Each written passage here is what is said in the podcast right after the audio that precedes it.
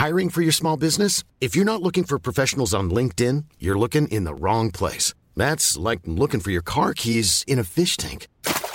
LinkedIn helps you hire professionals you can't find anywhere else, even those who aren't actively searching for a new job but might be open to the perfect role. In a given month, over 70% of LinkedIn users don't even visit other leading job sites. So start looking in the right place. With LinkedIn, you can hire professionals like a professional. Post your free job on linkedin.com slash people today.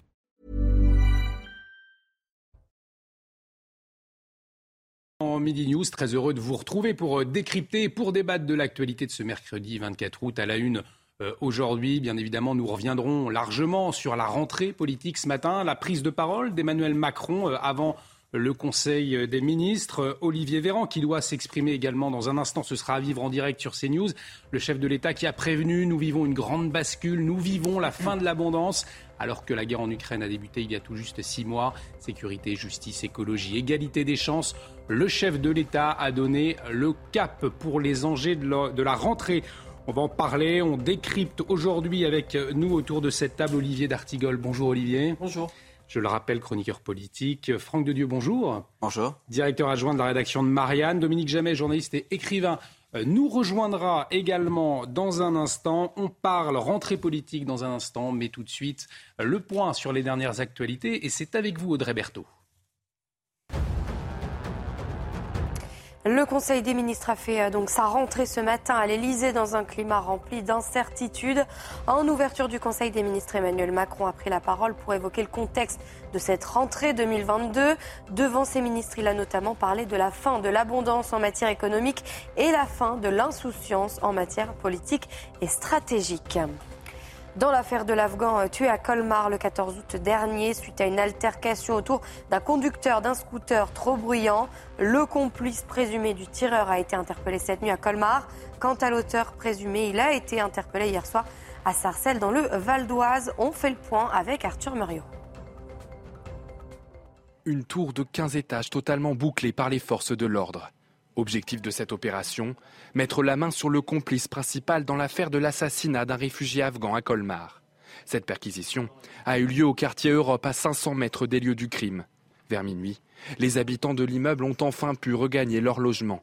Dans un communiqué, la procureure annonce que l'homme recherché ainsi que deux autres personnes ont été arrêtés. Plus tôt dans la journée, un individu âgé de 17 ans a été interpellé à Sarcelles dans le Val d'Oise. Selon plusieurs sources proches de l'enquête, il s'agirait du tireur présumé. Les dernières nouvelles d'Alsace donnent des détails sur le profil du suspect. Il résiderait dans un quartier à l'ouest de Colmar. L'individu est déjà connu des services de police. Il a été condamné à six reprises pour des affaires de vol, de recel, de dégradation de biens publics et de stupéfiants. Sa dernière condamnation remonte à septembre dernier. Il avait été condamné à 14 mois de prison, dont 9 mois fermes pour trafic de stupéfiants. Après son arrestation, il a été placé en garde à vue dans les locaux de la police judiciaire de Nanterre. Et J-8 avant la rentrée scolaire, le protocole sanitaire mis en place sera au niveau le plus bas à l'école. Le gouvernement et les syndicats se sont réunis hier et ont choisi le niveau avec le moins de restrictions sanitaires. Concrètement, à quoi doivent s'attendre les élèves et les professeurs? On voit cela avec Aminat Adem. Pour cette rentrée, le ministère de l'Éducation et les autorités sanitaires ont opté pour un protocole avec très peu de restrictions. C'est-à-dire euh, qu'il n'y a euh, quasiment aucune mesure spécifique euh, liée à la pandémie.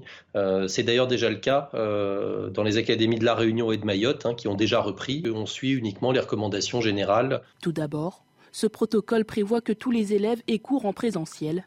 Le brassage des élèves ne sera pas limité L'aération des locaux et la désinfection du matériel ne seront pas obligatoires, mais restent fortement recommandées, tout comme les gestes barrières. Quant aux activités sportives, elles seront autorisées en extérieur et en intérieur, sans restriction. Les mesures sont suffisantes et adaptées à la situation actuelle puisque la pandémie euh, est, très basse, il n'y a pas forcément besoin de prendre des mesures incroyables. Si jamais ça remonte, eh bien, évidemment, on passera à des niveaux supérieurs euh, de protocole avec des mesures plus restrictives. Le personnel éducatif pourra bénéficier de masques chirurgicaux dès la rentrée. Des autotests seront également fournis à minima jusqu'à la Toussaint. Votre programme avec Citia Immobilier. Pour tous vos projets, pensez Citia Immobilier. Bien chez soi.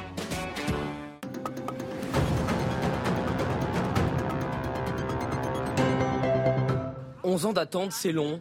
Pour les Rangers, à l'histoire immense, c'est même interminable. Depuis 2011, la phase de groupe de Ligue des Champions leur échappe. Ce mercredi, elle leur tend à nouveau les bras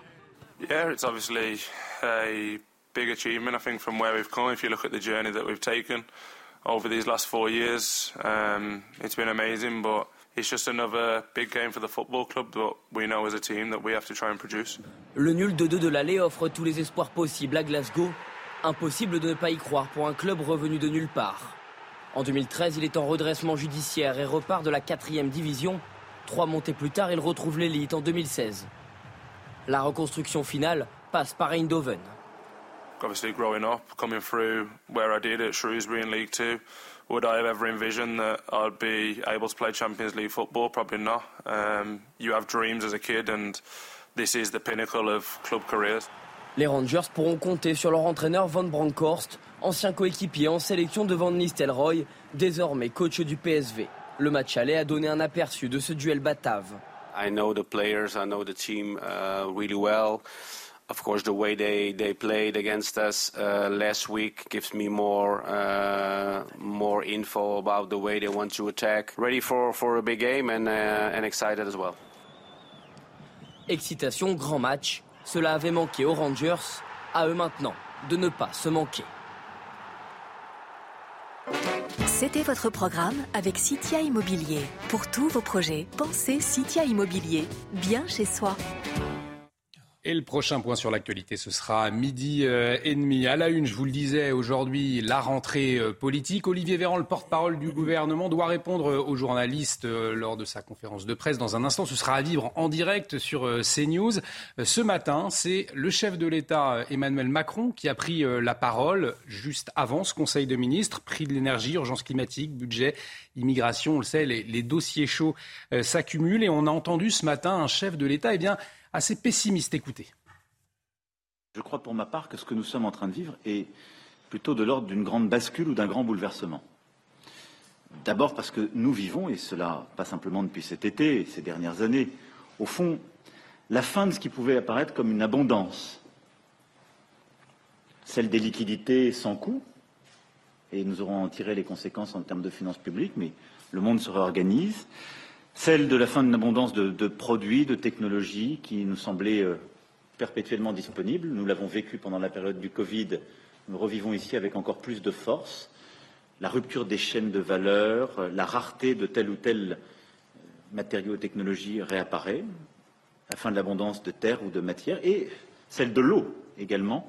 Et là, nous aurons des dispositions à prendre pour tirer toutes les conséquences.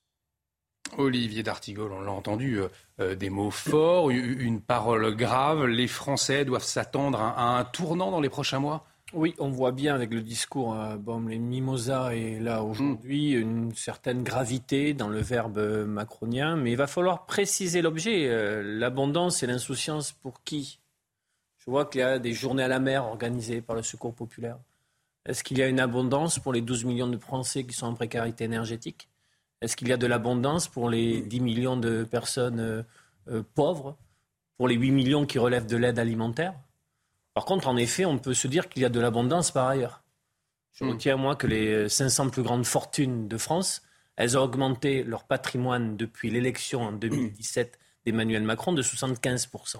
Donc il va falloir, dans cette rentrée politique, qui va être marquée du thème de la sobriété énergétique. entre autres, préciser ce que Emmanuel Macron veut dire en termes de basculement. Et je trouve son verbe assez euh, stratosphérique, assez gazeux. Je pense en fait que, mis à part nous dire de quoi sera fait euh, le prochain trimestre, je pense qu'Emmanuel Macron ne sait pas vraiment quoi faire de ce second quinquennat. En, tout cas, euh, cette alerte du chef de l'État, Franck Dieu, vous y répondez en quelque sorte. Dans, Marianne, dans votre couverture d'aujourd'hui, sécheresse, les vrais et, les faux coupables, au fond, c'est la question qu'on se pose, que posait Olivier d'Artigol. La fin de l'abondance, pour qui? D'abord, euh, je voudrais revenir sur le terme de verbe fort, de gravité mm. du discours. Hein. Et euh, là où je suis d'accord avec vous, Olivier, c'est que finalement, il dit des mots, il prononce des mots avec un accent un peu churchillien, on y reviendra, sur la base de considérations que ressentent les Français, de façon un petit peu diffuse peut-être. Hein. C'est la fameuse phrase de Gramsci. Il y a crise quand l'ancien monde ne veut pas naître et que le nouveau ne peut pas, euh, pardon, que l'ancien monde ne peut pas mourir et que le nouveau ne peut pas naître. C'est-à-dire l'idée qu'il y a crise quand et dans cet entre-deux peuvent surgir des monstres. Voilà. Et dans cet entre-deux, nous sommes, une sas. Mm. Ce point de bifurcation, crise historique, euh, crise écologique, euh, crise sociale, crise géopolitique, évidemment, c'est ce point de bifurcation. Là où c'est pas tout à fait churchillien, c'est que Churchill avait défini préalablement, avec ses seins et les larmes, il avait défini un cap. J'ai l'impression que Emmanuel Macron, par rapport à ce Macron 2, n'a pas défini de cap. Quelque part, pour lui aussi, il est à un point de bifurcation. Il est à un moment où, il quelque part, la réalité du macronisme euh, apparaît dans sa nudité crue. Ce que je veux dire par là, mmh. c'est que le macronisme, si on le définit comme étant une part de social avec des dépenses sociales, ne le négligeons pas. Mmh. Le pouvoir d'achat, il y a des dépenses sociales en faveur des Le bouclier tarifaire. Le bouclier tarifaire, ne le négligeons pas.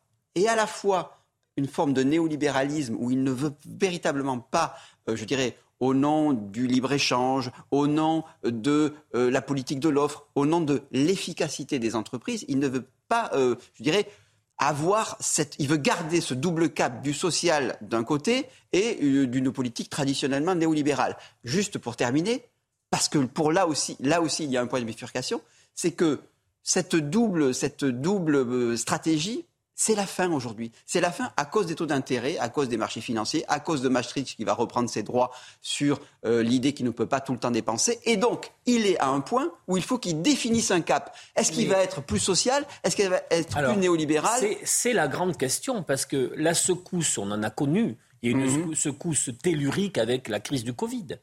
Rappelez-vous ce verbe macronien à l'époque, il va falloir se réinventer et s'appliquer, y compris cette, cette euh, cet objectif. Mais de quoi le macronisme est-il le nom? Pour moi, j'ai vraiment le sentiment que c'est une élasticité, que c'est une adaptation à différentes séquences, avec quand même euh, un choix de classe, pour résumer. Mais là, on va voir si, sur cette bifurcation qu'il annonce, on pourra y voir, y voir, plus clair sur la nature même du macronisme euh, euh, et sur véritablement ce qu'est son, son projet pour ce second, second quinquennat. Pour l'instant, j'ai été très hum, assez amusé par ce, les mots qu'il a employés aujourd'hui, parce que d'une certaine manière, quand on essaie de regarder plus précisément ce qu'il en est. On, nous n'avons pas va à on va écouter le porte-parole du gouvernement. On continue d'en parler sur CNews. L'abondance, la fin de, de l'insouciance. Très concrètement, qu'est-ce que cela va avoir pour conséquence euh, pour les Français? Est-ce que ça veut dire, par exemple, que vous leur demandez de se préparer à de possibles restrictions sur l'énergie, sur le gaz, sur l'électricité? Est-ce que vous leur dites que euh, dans les années qui viennent, leur pouvoir d'achat risque de baisser, par exemple, et qui sera peut-être pas toujours euh, possible de, compenser. Très concrètement, qu'est-ce que tout cela veut dire? Et une autre question qui n'a rien à voir sur la Corse, est-ce que vous pouvez nous dire si l'état de catastrophe naturelle a d'ores et déjà été euh, décrété ou si ce sera le cas dans la journée? Je vous remercie. Sur la deuxième question, il n'a pas encore été décrété et dans la journée, nous aurons l'occasion de revenir vers vous pour vous dire si, si ça doit être le cas et, dans, dans, quelles conditions. Si je puis me permettre, ce n'est pas l'intervention j'ai bien entendu, été dans la salle du président de la République qui est pessimiste, c'est plutôt l'orientation de votre question. Ce qui veut dire qu'il faut peut-être, euh, et merci d'avoir euh, posé cette question. Ce que dit le président de la République, c'est qu'il dit on voit bien, et ce n'est pas que la situation française, européenne aussi, que l'accès à des matières premières peut être rendu plus compliqué par l'instabilité géopolitique qui percute la planète. Les confinements successifs en Chine, la guerre en Ukraine, le prix euh, du pétrole, euh, les difficultés d'approvisionnement, tout cela entraîne des conséquences. Et ce qui était une évidence pour chacun, c'est-à-dire l'accès à toutes les matières premières en quantité et au moment où on en a besoin, n'est plus la règle aujourd'hui pour un certain nombre de ces matières premières. Ça, c'est la question notamment de l'abondance. On voit aussi que l'abondance de la planète, l'abondance de l'eau, le, bien-être climatique sont des données qui aujourd'hui sont percutées par la réalité qui est celle du réchauffement climatique, et on a pu voir dans certaines communes des difficultés temporaires, heureusement, d'accès par exemple à l'eau potable. Ce qui veut dire qu'il y a des priorités qui sont les nôtres désormais, qui l'étaient déjà auparavant, mais qui sont celles de tous les Français désormais, et qu'il nous faut regarder euh, en face et avec euh, lucidité. Ce que dit le président de la République, c'est un appel D'abord, c'est un, discours de transparent, un discours honnête, comme il l'a toujours fait, par exemple, pendant la crise Covid, non pas pour dire aux gens qu'il faut qu'ils aient peur, mais pour leur dire nous avons conscience, et nous le partageons avec vous, que le monde bouge, qu'il y a des bouleversements qui euh, ont un impact sur notre quotidien, sur le quotidien des Français, et qu'il nous faut regarder avec lucidité pour pouvoir agir. Et surtout, le président de la République assorti ce constat de propositions et de plans d'action. Si on prend la transition énergétique, je vous ai parlé tout à l'heure d'une loi qui va nous permettre de diversifier notre mix énergétique, d'augmenter nos capacités de production électrique. Il y a également la loi sur la transition énergétique qui va être portée par la, Première ministre. Je rappelle que c'est la première fois dans notre, dans notre histoire que le Premier ministre est directement en charge de cette question-là, qui montre bien de l'importance, et c'était évidemment avant l'été que cela avait été décidé. Et puis le président de la République a rappelé que face au conflit au sein de l'Union européenne, la montée des démocraties, euh, des régimes illibéraux, euh, parfois nationalistes, eh bien, il nous faut être extrêmement solides sur nos bases. Tout ça, c'est un discours à l'unité et à l'union de la nation pour pouvoir agir et tenir ensemble. Bonjour Mathieu Coach, BFM TV. Je vais poursuivre cette question parce que le président a quand même dit la liberté a un coût et peut supposer des sacrifices. Donc de quels sacrifices euh, parle-t-on? Est-ce que vous confirmez que ça ne, concernera pas les, utilisateurs de jets privés? On a, bien senti que le président fermait la porte euh, à une mesure qui, viserait à les restreindre. Euh, est-ce qu'on a compris la, même chose de ce discours? En tout cas, voilà, sur les sacrifices, c'est important. De, de quoi parle le président de la République? Permettez-moi de ne pas faire de lien entre la guerre en Ukraine, qui est une affaire extrêmement grave, sérieuse et qui nous touche tous, euh, quand je parle de tous, c'est la planète, et de faire de lien direct avec la question des jets. On pourra y revenir si vous le souhaitez, mais la France, les démocraties occidentales ont décidé de soutenir nos voisins, nos frères ukrainiens, face à la volonté d'invasion violente de la Russie. Nous avons adopté des mesures de sanctions économiques, notamment à l'égard de la Russie qui répond à son tour, vous le savez, en raréfiant les approvisionnements de gaz, par, exemple, pour ne citer que celui-ci. Le prix de la liberté, c'est-à-dire, c'est considérer que l'enjeu du maintien de la démocratie au sein de l'Europe et aux frontières européennes justifie les mesures de sanctions qui ont été prises et justifie que nous soyons collectivement conscients du rôle que nous avons, chacun d'entre nous, à jouer face à cette situation. Et, et moi, je suis convaincu que les Français savent que nous agissons pour le bien en la matière. Donc, vous voyez ce que je veux dire? On est là face à quelque chose de conjoncturel, pas de structurel, contrairement au réchauffement climatique, qui impose que nous soyons solidaires et unis. Maintenant, vous allez peut-être me relancer sur les jets, c'est ça?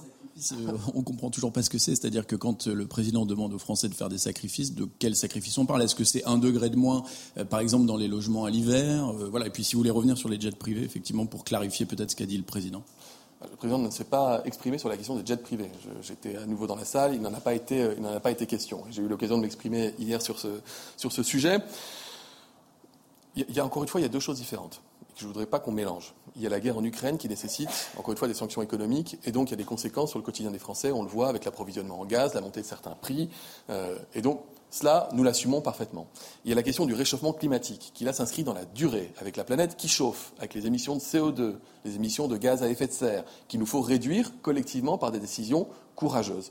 Ces décisions, elles impactent évidemment l'État, les pouvoirs publics. Je rappelle que la Première ministre a présenté un plan d'épargne énergétique exigé à l'ensemble des ministères et des administrations centrales. Elle s'impose aussi aux collectivités territoriales. Mais c'est aussi rappeler, ce qu'a fait le président de la République, que chacun d'entre nous doit peut être acteur de cette transition énergétique en faisant attention dans notre quotidien. Et, c'est là que je vais rejoindre votre question sur les jets, si vous le souhaitez, c'est que chacun d'entre nous doit faire attention. Ce n'est pas les catégories populaires, euh, les classes moyennes, etc. C'est l'ensemble d'entre nous qui, par les choix que nous faisons au quotidien, pouvons avoir un impact visible, palpable sur le réchauffement climatique pour éviter que les étés comme celui que nous venons de connaître ne soient la règle. Pardon, mais sur les restrictions, du coup, vous n'avez pas répondu non plus. Est-ce que ça aller jusqu'à des restrictions imposées par euh, il n'y a pas de restrictions qui soient imposées par l'État. D'abord, face aux difficultés d'approvisionnement en énergie, que ce soit électricité, carburant, mais la Première ministre aura l'occasion de s'exprimer en détail sur ce sujet. Je ne veux pas anticiper l'intervention qu'elle aura. Mais pour vous résumer le, le, mode de pensée qui est le nôtre, face aux difficultés d'approvisionnement, la première chose qu'on fait, c'est qu'on multiplie les sources d'approvisionnement. Et notamment notre propre capacité à produire, j'en parlais tout à l'heure, de l'électricité en augmentant notre capacité productive. Mais pas que. Nous protégeons aussi le pouvoir d'achat des Français. C'est pour ça que nous avons gelé le prix du gaz, que nous avons limité à 4% la hausse du prix de l'électricité, qui aurait pu être dix fois supérieure potentiellement. Et ensuite, nous avons aussi un discours de vérité vis-à-vis des Français, mais d'ailleurs pas, que des Français, l'ensemble des humains, pour dire qu'il faut qu'on fasse attention à des ressources qui sont rares, qui consomment des ressources pour la planète et qui ont un impact climatique et c'est, euh, je dirais même indépendant cette fois-ci du conflit, euh, du conflit ukrainien ou des difficultés conjoncturelles d'approvisionnement en, carburant. Il n'y a pas de volonté de, forcer les Français à, réduire leur consommation. il y a une volonté d'accompagner des comportements vertueux dont chacun a conscience aujourd'hui. Bonjour, Samia Guerny de l'agence Bloomberg. La présidence tchèque de l'Union européenne songe à organiser très prochainement une rencontre des ministres de l'énergie pour discuter euh, notamment d'un plafonnement euh, commun des prix de l'énergie. Est-ce que vous avez plus de précisions sur, euh, sur cette rencontre notamment Est-ce que vous savez quand est-ce qu'elle aura lieu? Merci. Je ne peux pas vous apporter de précision ni sur la date, ni sur le contenu de cette réunion, parce que par définition, elle n'a pas encore eu lieu. Ce que je peux vous dire, c'est que la France s'inscrit de façon générale dans une logique européenne en matière énergétique. C'est fondamental. Mais ça ne veut pas dire qu'on va forcément s'inscrire dans l'idée d'un plafonnement euh, du prix de l'énergie européen. Nous avons fait nos propres choix, nous les assumons. Et si vous comparez la situation française avec la situation de certains voisins européens ou ex-européens, vous voyez bien que l'impact sur l'inflation est majeur des décisions que nous avons prises pour protéger le pouvoir d'achat des, Français. Et ça, nous ne reviendrons pas dessus, puisque les décisions ont été annoncées, qui consistent à maintenir ce bouclier sur le prix de l'énergie dans la durée. Euh, bonjour, Monsieur le Ministre. Euh, le président de la République est revenu sur l'affaire de Fresnes dans, dans son allocution tout à l'heure, disant que beaucoup de nos compatriotes ont pu être choqués, que la peine a un sens. Il y a eu le rapport hier euh, commandé par Éric Dupont-Moretti qui pointe la responsabilité du président, du patron plutôt, de la prison de Fresnes. Doit-il démissionner? Il n'y a pas entendu d'appel à la démission ou de demande de démission ou de convocation à ce stade, en tous les cas, du directeur de la prison de Fresnes par, euh, le ministre euh, garde des Sceaux. Et c'est vrai qu'à la suite du rapport d'enquête qu'il a, lui-même diligenté, euh, ce dernier indique qu'il prendra prochainement une circulaire, en revanche, pour fixer clairement les conditions nécessaires à la tenue de projets de réinsertion en prison, de manière à ce que lorsque des événements comme celui-ci seraient pensés en termes d'organisation, eh bien, il y ait forcément un arbitrage national qui soit donné, ce qui n'était pas jusqu'ici le cas. Bonjour Monsieur le Ministre, Anne Renaud de l'AFP. C'était une question complémentaire sur les jets privés et quelles mesures envisagez-vous pour les catégories, quels efforts envisagez-vous du côté des catégories les plus aisées? L'effort, il est pour tout le monde. Chacun d'entre nous doit faire attention. Plutôt que de parler d'effort, disons déjà faire attention dans notre consommation quotidienne. Nous demandons, nous demandons, par exemple un effort au commerce, vous le savez, il va y avoir un décret qui va interdire l'allumage euh, des vitrines des magasins entre 1h et 6h du matin. Ça va avoir un impact important. Je ne veux pas vous dire de bêtises, mais je crois que c'est l'équivalent de la consommation énergétique de 110 000 Français, rien que sur cette mesure. Vous voyez, en fait, il n'y a pas de petites mesures, il n'y a, a, que des grands gestes pour le climat et pour la planète. Et, les gestes du quotidien que nous pouvons faire, quels que soient nos moyens, quelle que soit notre catégorie socio-professionnelle, ces gestes-là, ils ont un impact sur le climat. Et cette prise de conscience collective, elle doit se traduire en actes. Lorsqu'il y a besoin de réguler, nous le faisons. Je viens de vous citer l'exemple, par exemple, des commerces. Lorsqu'il y a besoin de donner des indications fermes, nous le faisons. J'ai cité l'exemple des ministères et des administrations centrales avec euh, l'épargne énergétique qui leur est demandée. Et lorsqu'il s'agit de faire de la, non pas de la pédagogie, mais d'indiquer la, la bonne façon au quotidien de faire attention à notre consommation énergétique à destination des Français. Nous le faisons et c'est pour ça qu'il y aura un plan présenté à l'automne. Bonjour Serge Massot, service outre-mer de France Télévisions. Deux questions concernant le déplacement de Gérald Darmanin à Mayotte. D'abord, est-ce qu'il en a été question pendant ce Conseil des ministres? Et puis Gérald Darmanin avait annoncé la création d'un encadrement militaire pour des jeunes délinquants à Mayotte. À quelle échéance est-ce que ça pourrait voir le jour? Quelle forme ça pourrait prendre? Et est-ce que vous reprenez son terme de rééducation? Et puis Gérald Darmanin a aussi soutenu l'idée de pouvoir faire usage d'armes intermédiaires contre, je le cite, des enfants de 11, 12 ou 13 ans à Mayotte. Est-ce que c'est une proposition pareille soutenue par le gouvernement et le président de la République? Alors d'abord, il n'a pas été question de la situation de Mayotte en Conseil des ministres, c'est pour ça que j'en ai pas fait euh, état. Vous dire que la situation sur l'île de Mayotte est extrêmement particulière au sein de la France extrêmement particulière. La proximité avec les Comores, une immigration clandestine extrêmement intense, la population a plus de doublé en l'espace de 20 ans, et plus de la moitié de la population qui réside sur le sol de Mayotte est une population étrangère.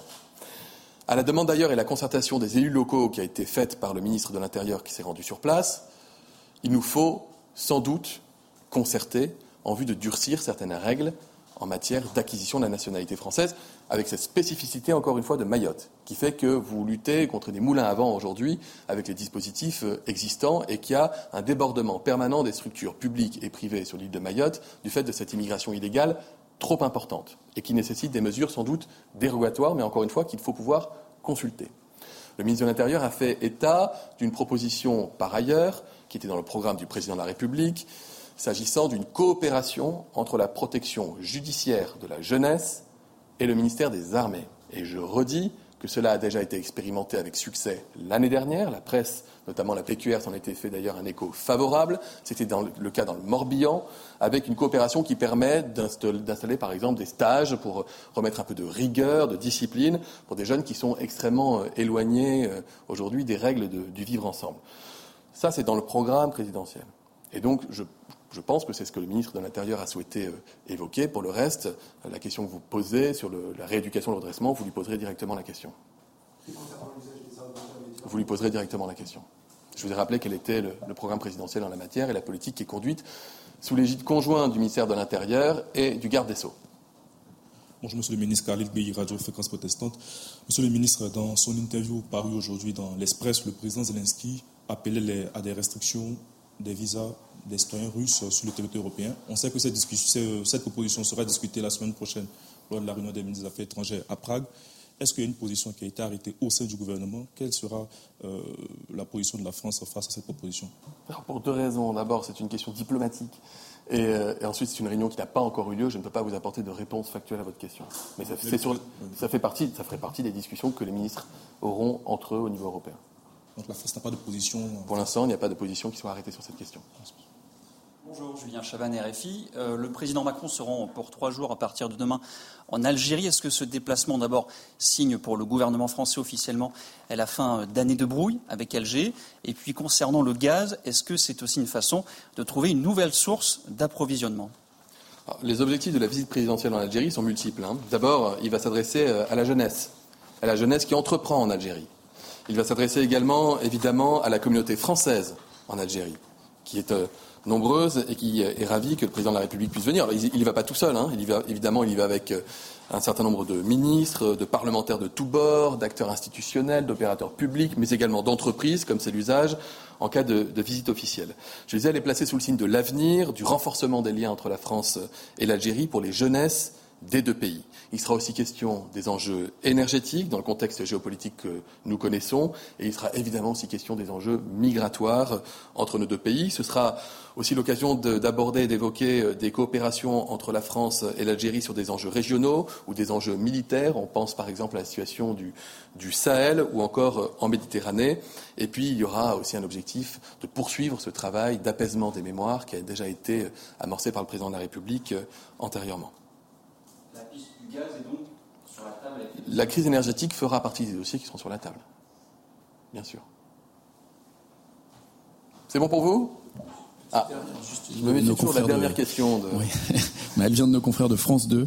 Euh, est-ce que l'exécutif prépare la, fin du bouclier tarifaire sur le gaz et l'électricité Les tarifs vont-ils augmenter en janvier Si oui, de, combien? Est-ce qu'on peut s'attendre à des hausses de 70% comme en Grande-Bretagne ou, plutôt 10 à 20% Est-ce que des aides euh, vont euh, eh bien prendre la, la, suite de la fin de ce bouclier énergétique? Je vous remercie. Pour l'instant, nous savons que jusqu'à la fin de l'année, le bouclier se poursuit. C'était l'engagement qui avait été pris pendant la campagne présidentielle par le président de la République. Et nous le tenons. Ensuite, je l'ai dit, les prix du gaz et de l'électricité auraient dû augmenter dans des proportions absolument euh, inédites si nous n'avions pas agi avec le bouclier tarifaire. Ce choix que nous avons fait de protéger le pouvoir d'achat des Français, nous l'assumons. À terme, en début d'année prochaine ou au cours des, mois qui suivront la fin du bouclier tarifaire, il y aura peut-être des augmentations qui seront mises sur la table et discutées. Vous me parlez de pourcentage, il est beaucoup trop tôt pour pouvoir vous répondre. Ce qui est certain, et je le redis, c'est que si le gouvernement fait le choix, et un choix beaucoup plus assumé que la quasi-totalité de nos voisins européens, d'agir pour protéger le pouvoir d'achat, le gouvernement ne pourra pas, parce que la dette publique, les déficits sont aussi quelque chose qui compte pour les Français, parce que c'est le moyen de maintenir notre autonomie, notre souveraineté, nous obligera à faire des choix. Et donc nous ne pourrons pas indéfiniment geler les prix euh, comme nous l'avons fait au cœur de la crise et au plus fort de la crise. Ce qui ne veut pas dire qu'on va relâcher d'un seul coup un bouclier et qu'il y aurait une flambée des prix, si c'est pour répondre à votre question. Merci à tous. Et de retour sur le plateau de Midi News après euh, la prise de parole d'Olivier Véran, porte-parole du gouvernement, après euh, la rentrée politique, premier conseil des ministres euh, ce matin. Donc, on le disait juste avant cette prise de parole du gouvernement, autour de ce plateau, on, revenait sur celle du chef de l'État, une parole grave. Il appelait, il parlait d'un tournant hein, dans la société. en revanche, quel sacrifice pour les Français, très concrètement? On n'a pas eu de réponse hein, de la part du, porte-parole du gouvernement, Olivier. C'est un job compliqué pour parler du gouvernement. Vous devez rappeler ce qui a été dit en Conseil ministre sans essayer de, en essayant de faire le moins de gaffes possible. Euh, mais ça va être intéressant de voir sur ce thème insouciance, abondance, comment ça rebondit. Euh, Puisqu'en effet, tout un chacun, après l'été qu'on vient de connaître, je vois la une de Marianne, bien évidemment, nous en sommes là. C'est-à-dire des événements euh, jadis extraordinaires deviennent l'ordinaire. Donc chacun voit bien euh, qu'il faut donc changer de, de, changer de bifurquer euh, la question, euh, là où ça vient entrechoquer la question sociale, c'est hmm. que ce qui a pu faire le déclenchement de, de mouvement Gilets jaunes, rien n'est réglé dans la société française qui reste, qui reste une cocotte minute avec un attachement viscéral au thème de l'égalité. C'est-à-dire qu'il faut que tout le monde puisse faire l'effort. Et euh, je crois que le, la majorité des gens sont, prêts à bien sûr reconsidérer cette question sur nos modes de vie sur les modes de production, sur euh, ce qu'il faut faire, euh, ne plus faire. Mais ils, seront très, très attentifs à ce que chacun s'applique cette bifurcation. Et là-dessus, il peut y avoir en effet euh, des comportements symboliques, je ne veux pas dire que les jets privés, mais des comportements symboliques qui ne passeront plus. La fête est finie sur certaines formes d'abondance. Franck de Dieu, le porte-parole qui parlait d'un discours de, vérité, vous l'avez entendu ce discours de vérité, en tout cas sur, le constat peut-être, mais sur ce qui attendent les Français, euh, on ne sait pas. Hein. On ne sait pas. En, tout cas, ce qui est assez cocasse dans cette histoire, c'est que le Macron 1 avait pour mot d'ordre une adaptation à la mondialisation avec euh, la compétitivité, l'attractivité. On peut en discuter sur les points positifs ou négatifs. Et puis là, il a comme discours finalement une adaptation à la démondialisation. Il nous demande de nous adapter à quelque chose euh, qui se défait et qu'il a, pour le coup, euh, brandi euh, comme un étendard au cours de son premier quinquennat. C'est ça. Parler de, Olivier parlait de, d'élasticité. Mm. En fait, le, le, le, point crucial dans cette histoire, c'est que nous, nous vivons la fin de l'élasticité macronienne. Et de façon par extrapolation, la, la fin d'une époque. Et donc, s'adapter à la démondialisation, oui, mais alors, est-ce que, on en revient à, ce choix systémique, est-ce qu'il fera le choix de la souveraineté euh, nationale, euh, du, du, protectionnisme par rapport au libre-échange, de l'effort de nationalisation. On a vu qu'il l'a fait à minima avec EDF. Il s'agissait quand même pas véritablement d'une nationalisation puisque EDF était détenu à 85% ou 84% par l'État. Donc va-t-il, va-t-il, je dirais, franchir ce Rubicon hmm. euh, euh, idéologique et, avec des effets euh, économiques très importants? Ça, c'est une question que, qui, à laquelle il va devoir répondre tout, maintenant. Parce que s'il a un discours de gravité, quelque part, on attend aussi des actes qui relèvent d'une forme de, de gravité et donc qui sont des choix un peu systémiques. Par rapport à ce que disait Nicolas, euh, pardon, Monsieur Véran, c'est la, la, question, c'est qu'il présente en fait le, la fin de l'abondance, la nécessité de faire des efforts, comme si nous avions tous une responsabilité équivalente dans les émissions de CO2. Nous n'avons pas, nous n'avons pas une responsabilité équivalente. On continue d'en parler dans un instant. Euh, Franck de Dieu, il est midi 30, c'est l'heure du rappel des titres. Avec vous, euh, Audrey Berthaud. L'Ukraine célèbre tristement sa fête nationale aujourd'hui. Avec cette date symbolique, la tension est à son maximum à Kiev. Nous devons être conscients des provocations russes répugnantes et des frappes brutales possibles, a déclaré hier soir Volodymyr Zelensky. Cela fait également six mois aujourd'hui que la guerre en Ukraine a commencé. Le livret A enregistre son meilleur mois de juillet depuis 2009, porté par son taux à 2%. L'annonce début juillet d'un second doublement du taux de livret A en à peine six mois a encouragé les épargnants à alimenter leur livret d'épargne réglementé. Résultat, la collecte du mois de juillet surpasse les records de 2012 et de 2020. Enfin, l'Ordre des médecins demande à Doctolib de renforcer ses règles d'inscription, craignant la confusion entre professionnels de santé et disciplines sans fondement médical. Pour rappel, la plateforme est au cœur d'une polémique autour de naturopathes dont certains auraient des pratiques dangereuses. Merci Audrey Berthaud. Prochain point sur l'actualité, euh, ce sera à 13h. On accueille Dominique Jamais. Bonjour.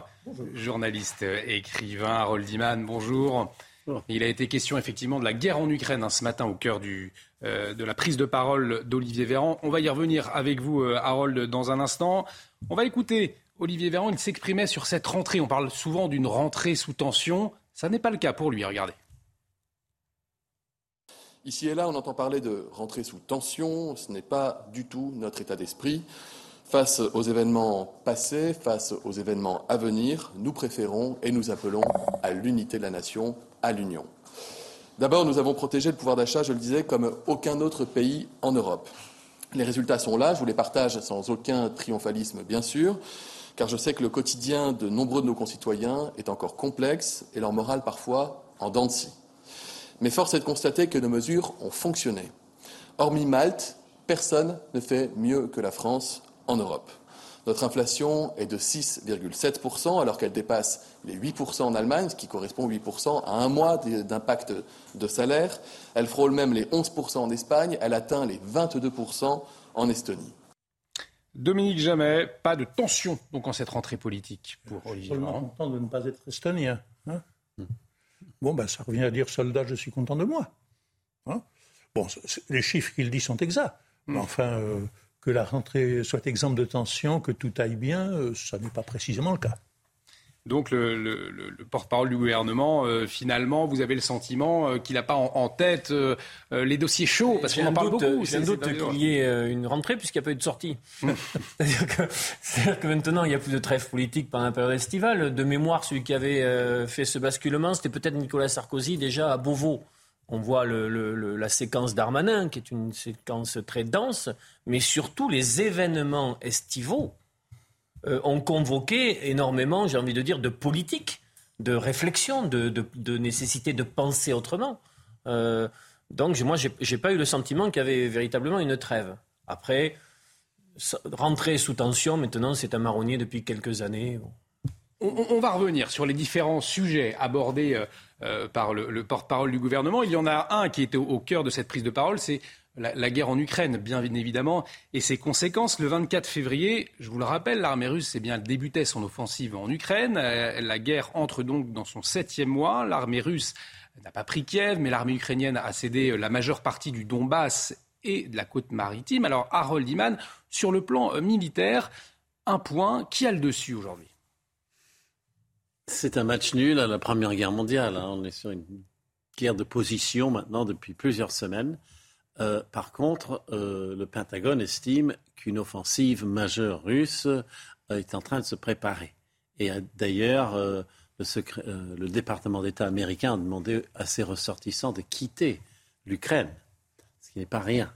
Donc les signaux sont là. Ils avaient fait la même chose fin euh, février, à partir du, 15 février de cette année. Donc euh, on les écoute maintenant. Et militairement, les armes occidentales qui arrivent à l'armée ukrainienne euh, sont de nature à remonter le niveau ukrainien, parce qu'ils tirent quand même apparemment 6 000 obus par jour, et on répond côté russe avec 20 000 obus par jour. Donc il y a une, incapacité à, suivre le, rythme. Ils sont constamment en hmm. infériorité d'armement, euh, à tel point que l'armée russe ne se méfiait pas vraiment. Et quand elle a vu les armes modernes occidentales arriver, là, elle a dû changer ses plans. Et est-ce que l'État et le peuple d'Ukraine peuvent surmonter ces problèmes? Que fait la, communauté internationale aujourd'hui? Alors la communauté, bon, elle fait deux choses. Elle envoie les armements et puis elle fait sortir euh, les céréales. Ça, ce n'est pas vraiment pour sauver euh, l'Ukraine comme telle, mais ça, c'est pour sauver euh, le reste du monde. Et puis on essaye de faire entrer les inspecteurs de l'Agence internationale de l'énergie atomique sur les sites nucléaires et particulièrement sur celui de Zaporizhia, dont, qui s'appelle Energodar ou Energodar. C'est la, la, ville de l'énergie. Et donc, c'est deux côtés d'un fleuve, le Dniepr, euh, le côté de la centrale est tenu par l'armée russe et la ville en face est tenue par l'armée ukrainienne. Donc, euh, les deux camps pensent qu'ils peuvent reprendre ce qu'il y a en face. Donc, il y a constamment un problème de guerre sur cette plus grande centrale nucléaire de l'Europe. C'est ce qu'il y a de plus grand en Europe. Donc, euh, on a déjà eu ce problème à Tchernobyl. L'AIEA est arrivée à la dernière seconde pour constater que non, la sécurité, n'avait pas été compromise, mais il s'en fallait de peu. Et c'est la même chose sur Enerhodar. On découvre qu'il y a quelques, y a quelques mois, en mars, que des obus ont pénétré et qu'ils ont atteint des, des, matériaux, des substances inflammables qui, n'ont pas pris feu, heureusement. Donc voilà, la communauté internationale est à fond dans son rôle sur le nucléaire. Alors, on a donc euh, le porte-parole du gouvernement qui est revenu ce matin sur cette situation en Ukraine. Merci Harold Iman euh, pour, ce point très clair. Euh, néanmoins, les conséquences de cette guerre en Ukraine, cet appel au sacrifice, est-ce qu'elle est liée directement à ce qui se passe, à la situation géopolitique, puisqu'on dit non, c'est finalement les changements climatiques également qui vont impacter notre quotidien. En réalité, est-ce que c'est davantage ce conflit géopolitique, Franck de Dieu, davantage j'ai envie de vous dire les deux, les deux. parce qu'effectivement, on découvre, il a évoqué toute la notion de rareté, rareté des liquidités où c'est plus mm. facile, plus difficile aujourd'hui euh, d'avoir accès à l'argent à 0%, euh, et puis euh, difficile aussi d'avoir accès aux matières premières. Hein. Et donc effectivement, on, découvre quelque part la dépendance que nous avions tous à l'égard de la Russie. C'est une des grandes, si on devait tirer la leçon de six mois de guerre, c'est la notion de dépendance que les Français découvrent. Il se disait, nous, on pensait que c'était l'Union européenne. Bon, la question, c'est de savoir, ou le tragique, finalement, mm. on avait finalement oublié ce que c'était la notion de tragique. On avait pensé que c'était la fin de l'histoire, en particulier pour l'Union européenne. Là, elle, arrive, je dirais, en pleine figure.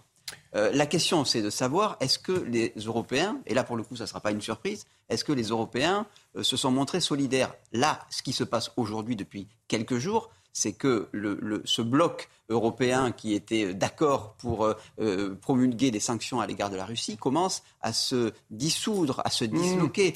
Tension entre l'Espagne et la France à propos du gazoduc euh, MidCat entre l'Aude et la Catalogne, où les Espagnols reprochent aux Français de ne pas prolonger la construction du gazoduc. Les Norvégiens disent on n'exportera plus notre électricité. Alors, la Norvège n'est pas dans l'UE, mais est dans l'espace européen on n'exportera plus notre électricité. Les Allemands demandent de la solidarité euh, à leurs bénéfices et on leur rappelle, euh, à bon droit, je crois, qu'ils ne sont pas montrés très solidaires à l'égard des pays dits du Club Med. Et donc, finalement, ce qui apparaît euh, aux, Européens, c'est à la fois le retour du tragique et du réel, et puis ce réel-là qui est fait d'intérêts divergents entre nous. C'est ça mmh. qui est un peu inquiétant. Mais par rapport à ce que vous dites sur euh, il faut s'adapter, faire face, il faut bien regarder de près ce qui est un effet direct de la guerre. Euh, et il y a en effet des effets dominos et des conséquences mm. directes. Mais il y a aussi des spéculateurs euh, qui agissent sans que c'est un lien direct à la guerre en Ukraine. Il faut bien pointer ça.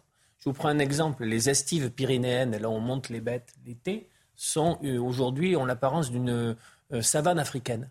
Donc les troupeaux descendent. Le seul problème, c'est qu'il y a une spéculation mondiale sur le foin et les herbages pour nourrir les animaux. Ce qui fait que les, éleveurs doivent vendre des, bêtes, ce qui est affreux, ils n'ont pas beaucoup de stock pour justement essayer de, tenir un équilibre. Mais un berger pyrénéen m'expliquait, mais Olivier, ça n'a rien à voir aujourd'hui. Le tonne de, à l'herbage n'a rien à voir avec la situation en Ukraine. Hmm. La spéculation mondiale s'est organisée il y a déjà beaucoup de temps. Donc il faut regarder de près ce qui relève d'effets euh, immédiats, incontestables, et ce qui sont des effets d'aubaine qui font qu'il y a aussi des profiteurs de crise. Donc Dominique Jamais, finalement, cette nécessité, on a entendu, hein, cette nécessité de souveraineté nucléaire, de repenser euh, notre énergie aujourd'hui en France, sont les conséquences directes de ce conflit en Ukraine. Bien sûr. Et de toute façon, quelles que soient les décisions prises, elles n'ont pas et elles n'auront pas d'effet immédiat. Mais nous sommes confrontés euh, à l'heure actuelle à une démonstration d'un thème bien connu, mais c'est une démonstration éclatante une guerre, on sait quand ça commence et comment ça commence, hmm. on ne sait pas comment ça évolue et encore moins quand ça finit. Et à l'heure actuelle, euh, nous sommes confrontés, euh, ça, devait, ça devait durer dans l'esprit apparemment de celui qui l'a provoqué, de, de, M. Poutine, ça devait durer quelques jours. Hein, C'était une affaire... Euh, trois, cinq jours. Trois, cinq jours. Hein. Et à l'heure actuelle, on est d'ores et déjà confronté à trois types de lassitude bien différents. il y a la lassitude, elle se fait jour déjà des gens qui voient la guerre de loin, nous, les, Français, les, Allemands, les Américains, etc. Ça dure, hein, et on s'habitue. C'est monotone, ça bouge pas. On croyait qu'il y aurait des offensives fulgurantes, euh, bah non. Hein. Alors, euh, perte d'intérêt euh, à, certains moments. D'autres d'autres réflexions peuvent amener au contraire. Il y a la lassitude, euh, vous, vous en parliez, il y a la lassitude euh, qui s'accroît évidemment et qui est différente suivant les pays face aux restrictions, mm. face aux pénuries. Et effectivement, le front uni des pays européens qui sont prêts à soutenir l'Ukraine jusqu'à quand et jusqu'au bout, il est en train de se fissurer. Bien sûr, la Hongrie, hein, qui euh, pactise de son côté et pallie euh, aux restrictions en continuant à s'approvisionner en gaz et en pétrole auprès de la Russie. Et puis, il y, a une, il y, a un troisième type de lassitude, évidemment. Et là-dessus, on n'a pas beaucoup d'informations, parce que je voudrais insister sur le fait qu'il faut se méfier, car nous sommes en guerre, de toutes les informations, sans mm. exception, qui arrivent et que nous commentons, qu'elles viennent du côté ukrainien, qu'elles viennent naturellement du côté russe, méfiance. Hein. Et donc la, troisième lassitude, où en est-on? Je constate quand même, d'après les reportages qu'on peut avoir, qu'on peut avoir, il y a quand même des reportages. Ça n'est pas une guerre aussi documentée que celle du Vietnam, contrairement mm. à ce que j'ai entendu l'autre jour, loin de là. Mais c'est une guerre qu'on peut suivre quand même à travers des reportages écrits ou télévisés. Et manifestement, il y a une lassitude du côté ukrainien. Il y a des gens qui disent, et on les comprend, on en a assez, ça fait six mois que ça dure, combien de temps ça va durer, qu'est-ce que je vais devenir, etc. Quant au côté russe, est-ce que euh, des événements comme le meurtre de Daria euh, Dugina vont euh, mobiliser le peuple russe aux côtés de Poutine et derrière Poutine ou est-ce que d'autres types d'informations, c'est-à-dire les informations que reçoivent les milliers de Russes qui apprennent que leur fils, leur frère leur, euh, mm. est mort, ça va entraîner une certaine lassitude On ne sait pas où on en est. Mais euh, jusqu'à quand est-ce que cela peut durer? Euh, nous sommes dans une situation extrêmement curieuse, je ne dirais pas unique. Nous sommes de fait co-belligérants mais ce sont des belligérants qui ne font pas la guerre. C'est merveilleux, ça. Donc on peut être héroïque à bon compte, comme on l'est en France. Ça n'est pas une condamnation des Français, c'est une constatation mmh. d'un système qui a changé. Nous pouvons à bon marché être héroïques au Mali ou en Ukraine, puisque nous ne faisons pas la guerre. Si des gens font la guerre, ce sont des soldats de métier. Donc euh, la guerre, elle nous pèse déjà, apparemment des gens s'inquiètent pour ne pas dire plus, des restrictions ou des pénuries, mais euh, apparemment, elle ne nous concerne pas directement et de façon euh, physique, si en, je veux dire. En tout cas, des, conséquences directes, celle de l'énergie, on, en parlait, et, cette, cette, question de l'énergie, elle sera au, cœur de la visite. Et, déjà, et déjà, cette question de l'énergie pose problème absolument partout en Europe et va poser problème à notre gouvernement. Et l'on voit bien là qu'on est loin de l'état d'esprit qui sévissait à d'autres périodes de notre histoire, car lorsque euh, il y avait une menace de guerre ou une guerre, ça n'était pas une guerre à laquelle on assistait en co-belligérant très, très élégant et très distingué. Mhm. La guerre, on la faisait. Et une guerre qu'on fait ou qu'on doit faire, c'est une guerre assez différente de celle qu'on voit et même de celle où on aide une partie de belligérants. Et, et de près l'évolution du débat en Allemagne et aussi de l'évolution de l'opinion publique en Allemagne. Sur, sur deux plans et, en tout cas, Poutine a bien, a bien vu que là, il y avait un, élément de faiblesse dans le dispositif européen. Et en tout cas, cette question de l'énergie, elle sera au cœur de la visite de trois jours d'Emmanuel Macron. Elle commence euh, demain. Le porte-parole Olivier Véran en, a parlé. On le disait avec la guerre en, Ukraine, qui a pour conséquence le manque de gaz. Eh bien, l'Algérie et la France peuvent-ils trouver des, intérêts communs? Il y a une autre question sensible qui est celle des délinquants étrangers algériens en France. Est-ce que Emmanuel Macron pourra trouver des, accords diplomatiques? On va écouter euh, le porte-parole du gouvernement sur cette question. Les objectifs de la visite présidentielle en Algérie sont multiples. Hein. D'abord, il va s'adresser euh, à la jeunesse, à la jeunesse qui entreprend en Algérie. Il va s'adresser également, évidemment, à la communauté française en Algérie, qui est euh, nombreuse et qui est ravie que le président de la République puisse venir. il n'y va pas tout seul, hein. il y va, évidemment, il y va avec euh, un certain nombre de ministres, de parlementaires de tous bords, d'acteurs institutionnels, d'opérateurs publics, mais également d'entreprises, comme c'est l'usage, en cas de, visite officielle. Je disais, elle est placée sous le signe de l'avenir, du renforcement des liens entre la France et l'Algérie pour les jeunesses des deux pays. Il sera aussi question des enjeux énergétiques dans le contexte géopolitique que nous connaissons et il sera évidemment aussi question des enjeux migratoires entre nos deux pays. Ce sera aussi l'occasion d'aborder et d'évoquer euh, des coopérations entre la France et l'Algérie sur des enjeux régionaux ou des enjeux militaires. On pense par exemple à la situation du, Sahel ou encore euh, en Méditerranée. Et puis il y aura aussi un objectif de poursuivre ce travail d'apaisement des mémoires qui a déjà été amorcé par le président de la République euh, antérieurement. Alors, énormément d'enjeux hein, euh, lors de, cette visite. Et puis, euh, un défi également, eh c'est surmonter, dépasser ces clivages liés euh, à notre histoire commune. C'est la première des choses, finalement, à, régler avant de pouvoir envisager des accords diplomatiques.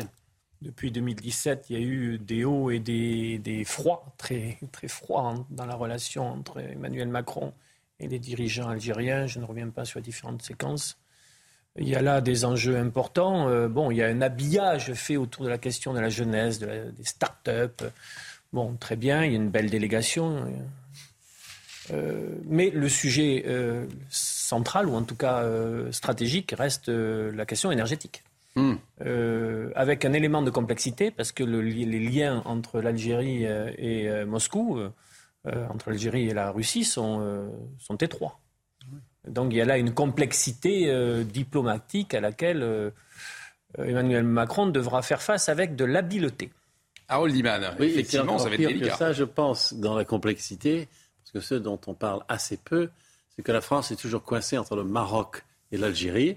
Et euh, au Maroc, il y a eu une avancée énorme, enfin changement, c'est que les États-Unis ont reconnu la souveraineté marocaine sur le Sahara occidental, qui était euh, qui n'a pas été, euh, si vous voulez, reconnu parce que l'Algérie ne voulait pas. Et maintenant, la France n'a pas vraiment dit oui, on reconnaît la souveraineté marocaine. Et d'un autre côté, ils n'ont pas dit euh, il faut un référendum absolu avant de pouvoir euh, régler cette question. Donc on reste dans une espèce de flou et on est tiraillé. Donc on est en train d'évoluer peut-être vers la position américaine et espagnol sur le Sahara occidental il faut aller expliquer ça en Algérie. On, va écouter euh, Robert Ménard, le maire de Béziers, qui réagissait justement à ce voyage d'Emmanuel Macron en Algérie qui débute demain. Écoutez il est nécessaire, si on doit obtenir par exemple que, les autorités algériennes acceptent de, euh, de, de, recevoir leurs ressortissants qui sont condamnés en, France, si sur ce dossier-là, ce, voyage permet d'avancer, c'est une bonne chose. Si ce voyage est une nouvelle occasion de se s'abaisser euh, devant un, un, régime algérien qui représente tout le monde sauf les Algériens eux-mêmes, non. Oui, si c'est pour parler d'égal à égal. Non, si c'est pour s'abaisser devant le gouvernement algérien. Dominique Jamais. Oui, euh, une remarque au passage. J'ai appris avec surprise de la bouche du porte-parole du gouvernement, porte-parole qui ne ment jamais naturellement, qu'il y avait une communauté française nombreuse en Algérie. Là, je suis surpris pour ne pas dire stupéfait. Il me semble me rappeler une époque où il y avait une communauté française encore plus nombreuse en Algérie et il me semblait qu'elle avait à peu près disparu. Bon, hmm. cela dit, les sujets de conversation, de discussion et de mésentente ne manquent pas entre le visiteur et les visités. Et comme nous avons un président tout à fait imprévisible, je ne sais pas du tout si ce sera le président qui condamne les crimes de la colonisation et se taille ainsi un succès de tribune et s'adresse à la jeunesse en président qui est jeune encore et qui veut exalter toutes les valeurs d'enthousiasme, de jeunesse, etc. Ou si c'est un président euh, euh, plus raciste, si j'ose dire, euh, qui aborde des problèmes complexes et difficiles comme ceux qu'on vient de d'évoquer. Un président demandeur, en tout cas. Un, président qui sera demandeur. Comme, nous sommes demandeurs, effectivement, il ne cherchera pas à froisser les Algériens. Cela dit, peut-être qu'il froissera quelques Français sans l'avoir voulu. Ce sont des choses qui arrivent. je vous propose d'écouter ce, ce qu'en ce qu'en pense la communauté algérienne en France, justement, de, mais, ce voyage. Si vous me permettez, excusez-moi, mais délinquance et immigration, on a vu pas plus tard qu'hier et avant-hier à quel point le sujet est délicat et avec quelles hésitations euh, M. Darmanin aborde le thème du rapport éventuel entre délinquance et immigration, immigration et délinquance. Je suis curieux d'entendre le président là-dessus aussi. On va écouter euh, des membres de la communauté algérienne qui sont en France. Qu'est-ce qu'ils attendent de, cette visite en Algérie d'Emmanuel Macron? Regardez. Il ne faut pas rester toujours en arrière. Ça fait 62 ans qu'on reste toujours en arrière. Regardez les premiers chômage au bled, des trucs, ils pleurent. Ils disent, ils disent ils n'aiment pas la France, la France, mais la moitié sont tous en France. Euh, cette visite, euh, j'espère que qu'il va trouver une solution, soit pour euh, les immigrants qui sont ici, parce que la première des choses qu'il va parler avec le président, c'est au sujet des immigrants qui sont ici. Macron, il va à l'Algérie, c'est pas pour nous, c'est pour la France, pour euh, l'économique de la France, pour euh, beaucoup de choses. Voilà. Franck Delieu, est-ce qu'on peut tout de même espérer un apaisement entre l'Algérie et la France après cette visite? En tout cas, ce désir d'apaisement, il apparaît dans la thématique, la jeunesse. Parce que si on regarde l'inverse de la jeunesse, c'est-à-dire euh, l'histoire et le passé, euh, effectivement, il a varié. En 2017, vous l'avez rappelé, euh, il qualifie de la colonisation de crime contre l'humanité. En 2021, je crois que c'était à la fin de l'année 2021, il parle de rente mémorielle dont abuserait la classe politique et, militaire algérienne. Donc effectivement, il s'empêtre un peu sur les sujets historiques. sur la question de la jeunesse, là, en revanche, c'est peut-être plus facile. Moi, je pense qu'on l'a évoqué, ça va être à nouveau une question de réel politique. C'est-à-dire, hmm. on arrive en, question, en demandeur. Pourquoi? Parce qu'on a besoin du gaz euh, algérien, qui en plus, euh, dans les, découvertes euh, hmm. récemment, ont été, ont montré un potentiel, je dirais, de gisement important. Donc effectivement, il y aura la question de l'Espagne, qui montre à nouveau, je le répète, le, le, les, les, les rapports compliqués au sein de l'Union européenne. Et puis, c'est de se dire, bien, on veut avoir d'autres sources d'approvisionnement et euh, l'Algérie euh, et la question du prix aussi sera euh, déterminante. Et on arrive au terme de cette première partie de Midi News. Merci Olivier D'Artigol, merci Dominique Jamais, merci Franck de Dieu, merci Harold Iman pour vos analyses, vos décryptages. On revient dans un instant, on va revenir hein, bien évidemment sur cette rentrée politique aujourd'hui à la une de l'actualité. Restez avec nous dans Midi News, on marque une pause, à tout de suite.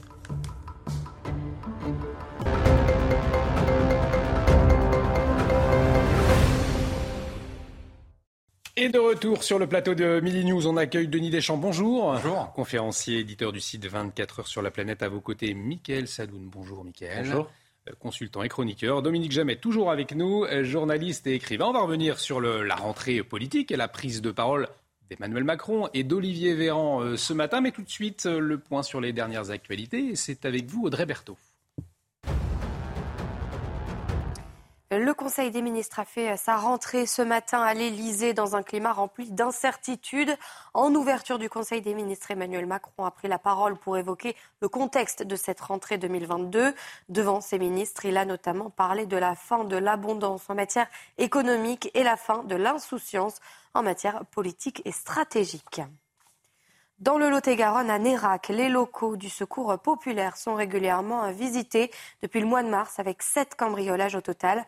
Les bénévoles et les responsables sont écœurés que l'on s'attaque à une association qui vient en aide aux familles dans le besoin. On fait le point avec Jérôme Rampenou. Dans les locaux du secours populaire de Nérac, le rayon frais est presque vide. Les bâtiments ont été cambriolés une septième fois depuis mars. Pour les responsables et les bénévoles, c'est l'écœurement. Mais ça nous écœure, monsieur. Pas scandaliser, c'est pire que ça. Qu'est-ce qu'on va donner demain aux gens Et eh, La moitié de ceux qui ont droit parce qu'il y en a qui se sont permis de, voler les locaux. Enfin, eh, la nourriture et tout. Non, mais attendez, où on va là C'est voler des gens qui en ont besoin, des gens qui ont faim. Pour la prochaine distribution, l'association qui fournit chaque semaine une aide alimentaire à une centaine de familles va manquer de produits. Jusqu'à maintenant, ils se sont attaqués, disons, à la partie euh, vestimentaire, où là, on pensait que c'était des gens qui étaient dans le besoin. Euh, mais là, on s'aperçoit, vu les quantités qui disparaissent, que ce n'est pas des gens dans le besoin. On avait de quoi, euh, normalement, on a de quoi fournir plus de 100 familles. Demain, voilà, ben, il n'y aura pas de produits frais. Il y aura uniquement des fruits, des légumes et des produits de l'Union européenne. Grâce aux partenaires et à la fédération, les stocks devraient être refaits assez rapidement. L'enquête, elle, a été confié à la gendarmerie. Et un pic de chaleur est attendu euh, cet après-midi. On dépassera quasiment les 30 degrés partout en France. 32 degrés sont attendus à Paris, Strasbourg ou encore Montpellier. Vous le voyez, la maximale sera pour Toulouse avec 36 degrés. Nous avons justement recueilli des témoignages de Toulousains. Écoutez. On commence à s'y habituer, beaucoup de vagues de canicules qui arrivent euh, à peu près toutes les trois semaines, euh, donc on s'y habitue. Moi ça me dérange pas trop la chaleur, après j'ai ma petite bouteille d'eau toujours. Et en général un petit trail on est toujours à l'ombre, donc en vrai faut en profiter le plus possible. Et bien s'hydrater, c'est surtout ça. Quand il fait chaud comme ça, il y a des gens qui peuvent s'écouler, surtout lorsqu'on utilise le métro. Euh, il y a des gens qui s'évanouissent, mais ça on ne le montre pas. C'est déjà arrivé, je crois il y a eu deux ou trois cas ici dans le métro de Capitole. J'en peux plus. À mon âge, âgé, je n'en peux plus de cette chaleur. Il va falloir que je fasse mettre la clim, mais ça coûte très cher quand on est âgé euh, pour faire mettre la clim. Mais moi, j'ai 85 ans et, et vraiment, c'est affreux, affreux. Et du football, le Benfica Lisbonne s'est imposé hier soir 3-0 contre le Dynamo Kiev, un match qui était à suivre en direct sur Canal Plus Sport. Otamendi a ouvert le score à la 27e minute de jeu sur corner. Silva et Neres ont inscrit les deux autres buts pour les Portugais. Merci Audrey. Prochain point sur l'actualité avec Audrey Berthaud. Ce sera à 13h30. On vous le disait à la une de l'actualité. Vous avez pu le suivre en direct sur CNews. La prise de parole d'Emmanuel Macron ce matin, juste avant le Conseil de ministres. Et puis euh, la prise de parole également d'Olivier Véran, le, porte-parole du gouvernement. Emmanuel Macron euh, qui annonce la fin de l'abondance. Mais pas de rentrée sous tension euh, pour Olivier Véran. en tout cas, un agenda bien chargé pour l'exécutif. Écoutez le président de la République. Nous allons scander les prochaines semaines, par euh, un travail intense, dès la semaine prochaine, un séminaire gouvernemental qui nous permettra de structurer les grands chantiers en matière de sécurité à travers la LOPMI et en matière de justice, sur le travail avec les réformes que nous aurons à conduire dès les prochaines semaines, en matière d'énergie, et puis sur les grands textes financiers et de finances sociales. Nous aurons euh, la semaine suivante, le 8 septembre, à lancer euh, le Conseil national de la refondation, ce qui permettra, dans un champ large, associant toutes les parties prenantes sur euh, quelques-uns des grands chantiers, je compléterai volontiers aussi par celui de, l'autonomie, de la transition de nos territoires et quelques autres, la transformation de l'action publique, à lancer euh, une action importante que nous déclinerons ensuite par territoire. Alors, on l'a entendu, une rentrée euh, chargée pour le, gouvernement, dans un contexte compliqué, retour de l'inflation, la flambée des prix, euh, de, l'énergie, et puis aussi un paysage politique euh, très éclaté. Là aussi, c'est assez inédit. Dans ce contexte, est-ce que Emmanuel Macron pourra entreprendre les réformes qu'il souhaite finalement? Écoutez, euh, effectivement, ils ont une rentrée chargée, contrairement à ce que dit M. Véran, où il est dans l'état d'esprit qu'il n'y a mm. pas de tension. Euh, c'est parce qu'apparemment, on ne vit pas dans les mêmes endroits du monde. Hein. Euh, il y a quand même quelques tensions. on a eu beaucoup d'actualités cet été, qu'on a commenté ici, qui ont choqué les gens. On a vu des bandes rivales se partager des territoires, mm. des bandes rivales étrangères. On a vu des rodéos, on a vu des drames avec la, petite fille de, Pontoise. Euh, on voit l'inflation qui impacte tout de manière très significative. On n'est pas à 2 ou 3% on est plus proche de entre 7 et 10% suivant les sujets.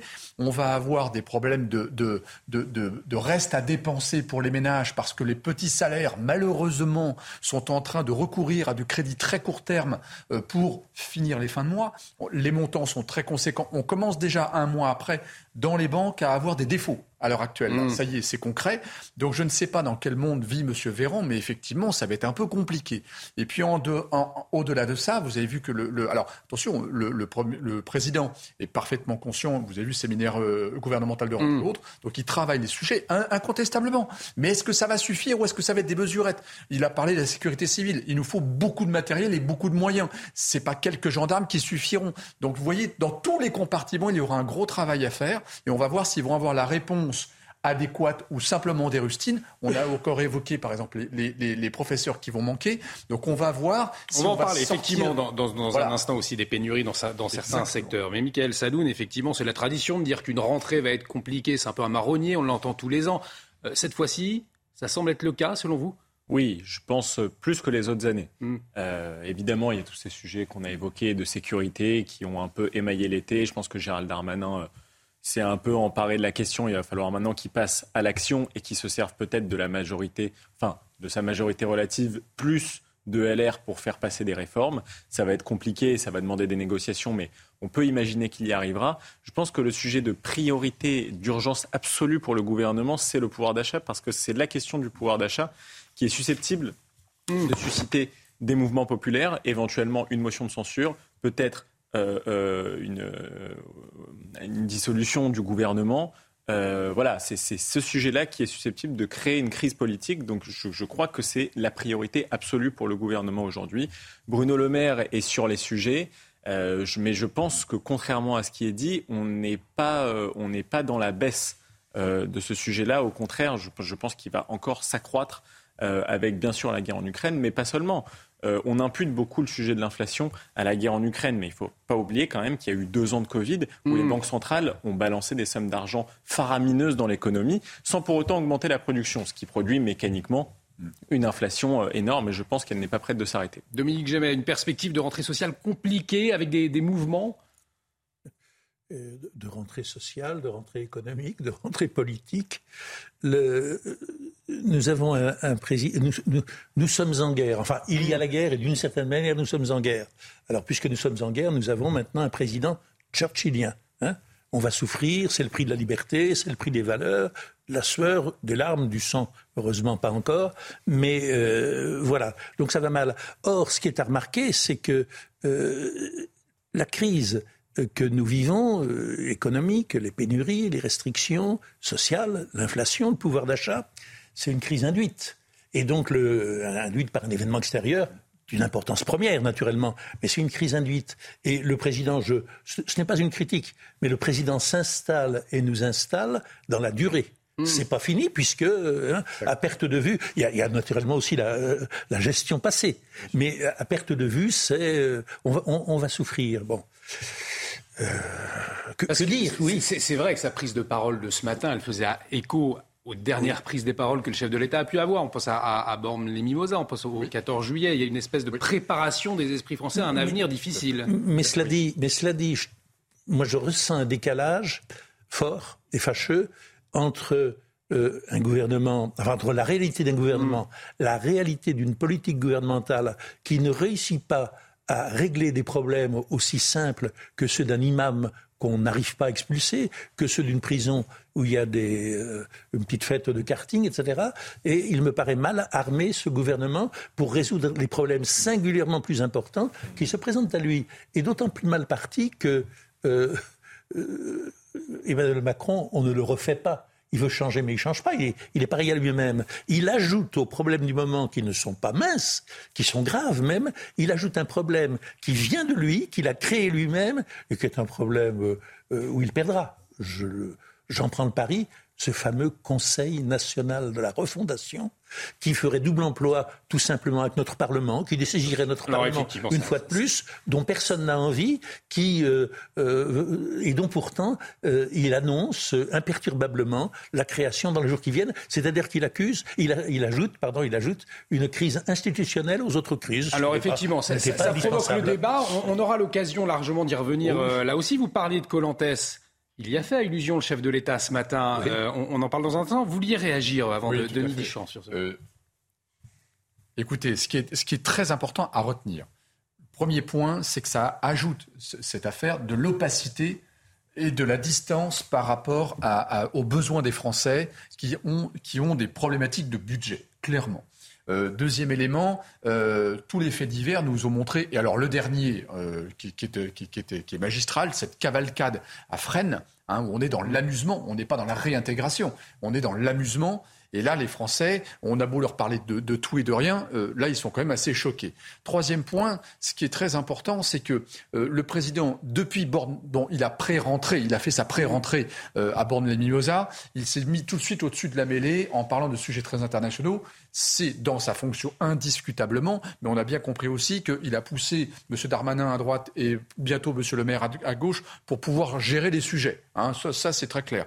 Maintenant, il a encore levé ce matin un nouveau, un nouveau point qui est très important pour la vie quotidienne des Français, c'est qu'il va falloir être... Euh, comment dire, frugal sur la consommation d'énergie parce qu'on va avoir des soucis de stock de gaz cet hiver. Donc je pense que les Français font déjà beaucoup d'efforts. Ils subissent déjà beaucoup de situations qui sont d'ailleurs des situations géopolitiques, hein, soyons clairs. Le quotidien des Français est percuté par des situations géopolitiques. Et malheureusement, le Français, il, enfin, le citoyen, pardon, tous les citoyens euh, considèrent que c'est le rôle de leurs représentants politiques. Ils les ont élus pour ça, pour gérer ce genre de situation, pour que leur vie au quotidien, euh, au quotidien se passe bien, voire s'améliore, ce qui n'est pas le cas. Oui, mais je pense que pour le coup, je pense que les Français sauront, en fait, je pense qu'ils sauront pardonner hmm. tous les dommages qui viendront d'événements extérieurs, qui pourront imputer à la guerre en Ukraine, mais par contre, ils seront inflexibles et intraitables pour tout ce qui concerne la responsabilité du gouvernement. Qu'est-ce qui fait que l'événement de Fresnes fait un tel buzz ou que l'expulsion de l'imam Hussein fait un tel buzz, on, va peut les on, on va y revenir justement tout de suite. Euh, je vous donne la parole, mais pour recontextualiser pour les téléspectateurs, euh, je vous propose de, de, voir ce sujet de Valérie Labonne, puisqu'hier un rapport d'enquête de l'administration pénitentiaire a été rendu public et il précise que les autorités n'avaient pas une connaissance détaillée de la teneur du projet. À la fois Emmanuel Macron, à la fois Olivier Véran se sont exprimés, en tout cas on fait allusion euh, à, ce dossier ce matin. Les explications de Valérie Labonne et puis on en parle ensuite. Le ministre de la Justice a certifié ne pas être informé des activités organisées au cours de l'événement Colantes. Selon l'enquête administrative lancée par le garde des Sceaux, aucune des différentes strates de la hiérarchie pénitentiaire n'avait eu connaissance des modalités précises. L'ampleur de l'événement a été découverte le jour même. De son côté, le directeur de la prison reconnaît avoir commis une erreur d'appréciation. Pour les personnels pénitentiaires, cette polémique met en lumière des activités ludiques qui, selon eux, n'ont pas leur place dans le milieu carcéral et qui sont habituellement défendues par le ministère. Soit le ministre de la Justice nous dit euh, clairement que euh, les activités ludiques euh, auxquelles participent détenus en tout genre n'ont pas leur place en prison, et on arrête tout dès maintenant soit euh, il assume, il assume, il assume la position qui a jusqu'à présent toujours été la sienne, de dire que la prison peut aussi euh, être un lieu de loisir. En réponse aux failles de communication dans cette affaire, le ministre a déclaré prendre une circulaire pour fixer les conditions nécessaires à la tenue de projets de réinsertion. Ils devront tous être soumis à une validation express de la direction de l'administration pénitentiaire. Alors regardez, Emmanuel Macron, eh bien, il a réagi à ce sujet-là ce matin. Il a, en tout cas, il y a fait allusion. Écoutez-le. Il faut redonner quelques certitudes. Il y a des intangibles, des invariants qu'il faut défendre. Et je félicite les ministres qui se sont aussi exprimés pour rappeler l'importance d'un ordre juste. On ne peut pas tout faire et que, euh, par exemple, quand euh, beaucoup de nos compatriotes ont pu être choqués par ce qu'ils ont pu voir dans nos prisons, alors des a raison de rappeler là aussi ce qu'il convient de faire et de ne pas faire.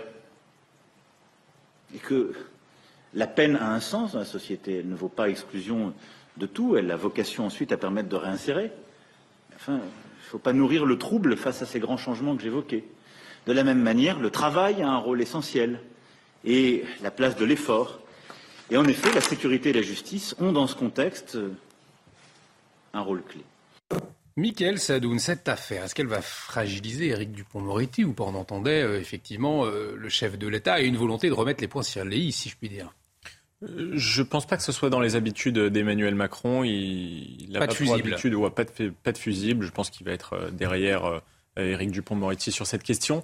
Euh, ce que je regrette un peu, c'est que l'effet de buzz euh, prenne toute la place dans cette affaire et qu'en fait, ça empêche juste le ministre de la Justice de prendre euh, sa parole sur le fond du sujet. Parce que qui est le responsable? Ça a évidemment son importance, mais là, ils sont en train de se renvoyer la balle. Et le ministre de la Justice n'exprime pas sa position sur le fond du sujet, qui est quel est le rôle de la prison en France? Mm. Comment équilibrer entre la punition, la protection des citoyens et la réinsertion? Là, on voit qu'il y a un déséquilibre très clair qui est dû peut-être à une sociologie de la justice, qui est plutôt de gauche depuis des années, la gauche étant plutôt favorable à la réinsertion plutôt qu'à la sanction. Euh, mais je pense qu'on est quand même dans un contexte d'opinion très tendu sur ces sujets, qui demande une sanction beaucoup plus ferme. Les sondages le montrent. Hein. L'IFOP a fait deux sondages en 2000 et en 2018, montrant que les Français sont de plus en plus favorables à une fonction punitive de la prison. Ils, ils plaident même pour la souffrance et l'enfermement qui participent légitimement de la peine. Il ne faut pas aller évidemment trop loin sur ces sujets. Emmanuel Macron a raison de garder un équilibre. Mais je pense que le, le, le sujet maintenant, c'est quelle est la position du ministre de la Justice sur ces sujets-là. Effectivement, un défi, euh, là, là, encore, de, de, de, repenser le sens des prisons. Et le gouvernement ne peut mmh. pas avoir le choix après cette politique. Mais écoutez, à, à partir de cet, de cet incident, euh, on peut voir les choses à trois étages différents. Et à l'incident lui-même, euh, la question, euh, qui n'est pas sans intérêt, de savoir si le ministre était informé comme le dit le directeur de la prison de Fresnes, ou s'il ne l'était pas. S'il était informé, euh, enfin s'il s'il a été informé, si son ministère a été informé, euh, ou bien il n'a pas lu, ou bien autour de lui on a lu un peu vite la lettre du directeur de la prison de Fresnes, et il y a une faute. Et il devrait s'en prendre non pas à ce malheureux directeur de la prison de Fresnes, mais, mais, soit à, lui, soit, à lui-même, soit à lui-même, soit à ses collaborateurs. Bon. Mais il y a d'autre part un aspect politique. À partir de cet incident, mineur, selon moi, quand même. Hein. Il y a un problème politique et, euh, qui gêne évidemment M. Dupont-Moretti. Il avait dit de manière euh, provocante pour un certain public, pour une majorité du public, je pense, qu'il était le ministre des détenus. Mm. Et là, on le, lui rappelle, on le somme de se souvenir qu'il est peut-être aussi c'est moins flatteur, ministre des prisons, ministre des gardiens de prison, ministre euh, tuteur de la pénitentiaire. Bon. Et il ne réagit pas tout de suite aussi, c'est ce qui interroge. C'est-à-dire que quand la sort, il ne réagit pas tout de suite. Mais il y a un troisième problème beaucoup plus important, et euh, cela m'afflige pour mon pays, je dis bien pour mon pays, euh, c'est devenu désormais une manie française, une maladie française que d'esquiver les problèmes et euh, les médias quelquefois, euh, la classe politique d'autrefois, sont complices de cette manière. Parce que moi, ce qui m'a frappé dans cette affaire, mm. ce n'est pas cette malheureuse euh, séance de karting, etc. Au passage, on apprend, on nous rappelle plutôt qu'à Fresnes, il y a 1300 places et 1900 détenus. C'est-à-dire que ces prisonniers, ces détenus, quoi qu'ils aient fait, sont détenus dans des conditions indignes, hmm. indignes de la France, indignes de la civilisation, tout simplement. C'est-à-dire que, mais quoi qu'ils aient fait, que des gens vivent à trois pendant des mois ou des années dans une cellule où on, où on, a de la peine à tenir tout seul, ça c'est choquant. Et mais très bien, il y a les victimes aussi euh, attendez, qui voient attendez, un violeur et un meurtrier faire du kart, c'est ça qui a choqué. Non, attendez, attendez. Ne nous trompons pas, parce que votre réaction est celle certainement d'un certain nombre de gens qui nous écoutent pour l'instant. Voilà. Je ne souhaite pas que la prison disparaisse. Mm. Je souhaite au contraire, je suis partisan plutôt de la sanction voire de la répression. Mais ça n'empêche pas d'être humain. Et nous sommes dans un pays où l'on nous répète de temps à autre, comme ça, au passage, tiens, il faudrait construire 15 000 places, 30 000 places de prison pour faire face à la délinquance. On ne les construit pas dans les délais voulus, euh, on n'a pas de planification, et face à une délinquance dont on ne cesse de nous dire qu'elle est préoccupante et qu'elle est croissante, on ne prend pas les mesures nécessaires. Les prisons sont des endroits d'enfermement, ça ne doit pas être des endroits où grouillent les rats, les cloportes, les cafards, et où les gens vivent les uns sur les autres dans des conditions d'indignité totale. Alors, on va écouter le porte-parole du gouvernement, toujours à, ce sujet, notamment le directeur de la prison. Il était au courant, euh, lui, alors est-ce qu'il va sauter ou non? On écoute euh, Olivier Véran. Il n'y a pas entendu d'appel à la démission ou de demande de démission ou de convocation à ce stade, en tous les cas, du directeur de la prison de Fresnes par, euh, par le ministre garde des. Et c'est vrai qu'à la suite du rapport d'enquête qu'il a, lui-même diligenté, ce dernier indique qui prendra prochainement une circulaire, en revanche, pour fixer clairement les conditions nécessaires à la tenue de projets de réinsertion en prison, de manière à ce que lorsque des événements comme celui-ci seraient pensés en termes d'organisation, eh bien, il y ait forcément un arbitrage national qui soit donné, ce qui n'était pas jusqu'ici le cas. Denis Deschamps, il va bien falloir trouver un, responsable, et, aujourd'hui, il semble que le directeur euh, de prison soit le premier désigné. On est en train de remarquer depuis trois jours que la chaîne de, dans la chaîne de commandement, il y a eu des trous. Il y a eu des, il y a eu des couacs, ou en tout cas, il y a peut-être des gens en vacances, mais en tout cas, là, il y a un sujet. Euh, ensuite, euh, on peut. Alors, on a des informations au compte-gouttes, mais on se doute bien que le ministère était au courant, à minima. On a bien vu apparemment que certains n'ont pas lu tout le détail, comme vous l'évoquiez. Effectivement, dans le planning de la journée, il y avait une petite ligne sur, sur cette affaire-là. Bon, euh, il va falloir éclaircir un peu tout ça, mais effectivement, là, on est dans une déresponsabilisation. Tout le monde ne sait pas. Moi, j'étais pas au courant. Mm. On, voit bien la mécanique qui se met en place. D'ailleurs, ça rejoint ce que, ce que disait euh, Dominique juste avant, c'est qu'en réalité, on a des vrais besoins. Euh, après, sanctions ou pas, ça c'est un autre débat. Mais déjà, on a des vrais besoins pour enfermer les délinquants qui ont, qui, qui, ont fauté dans la société, dans la, dans, dans la cité, hein, la cité au sens philosophique du mhm. terme. Et, en réalité, on a des effets d'annonce à chaque fois qu'on a des ministres, et jamais on a de nouvelles places de prison.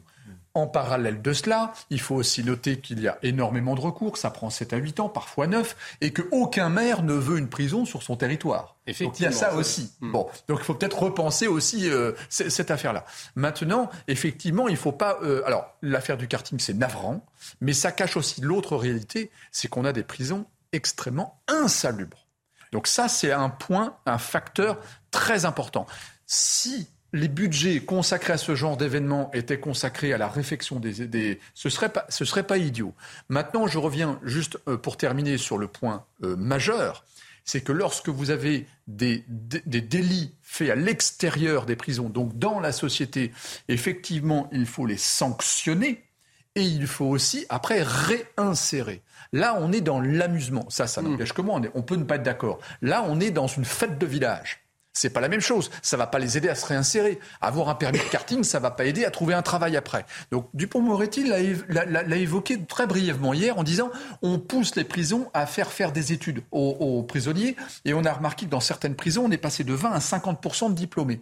C'est un des vecteurs, à mon avis, qui devrait être généralisé. Mais effectivement, il n'y a pas 50 solutions. C'est le savoir, le diplôme, le travail pour pouvoir être réinséré après, pas le tirage de cordes. Miguel Sadoun, effectivement, derrière, il y a cette question euh, de repenser cette, réinsertion. Je le répète, ce qui a choqué, c'est aussi le, profil de ces détenus qui, participaient à, ce jeu-là. Et l'activité même du karting. Hein. Et l'activité même du karting, exactement. Qui évoque la culture de la vitesse des rodés urbains, ce qu'on voudra, ce qui n'est pas très heureux dans cette période politique. Juste ce que je voulais dire, c'est que pour mettre de la réinsertion, euh, pour euh, résoudre le problème de l'insalubrité, il faut des moyens. Le budget de la justice par habitant en France est deux fois inférieur à presque tous ses voisins européens et notamment l'Allemagne. Donc il faut remettre de l'argent, remettre du budget, euh, ne serait-ce que même pour la justice en général, hein, pour que les mm. procédures soient accélérées accélérées, etc. Meilleure utilisation de la prison aussi, euh, des peines plus courtes certainement, euh, qui, qui, qui, dissuaderont les récidivistes, parce que là, les gens qui sont là, évidemment, en général, c'est pas entre guillemets les perdreaux de l'année, et pour rentrer en prison, il faut déjà qu'ils aient fait des choses euh, assez, assez grave. Et la dernière chose sur laquelle je voulais rebondir, c'est ce que dit Olivier Véran. Euh, c'est peut-être l'aspect positif de la chose et de toutes ces polémiques, les rodéos urbains, ce qu'on voudra. C'est que je pense qu'aujourd'hui, les problèmes qu'on connaît en France ne doivent pas être résolus par du législatif, ils doivent être résolus par une volonté politique et par des circulaires. Il faut que maintenant le, ministre de la Justice, Éric Dupond-Moretti, fasse preuve de volonté politique sur ces sujets-là.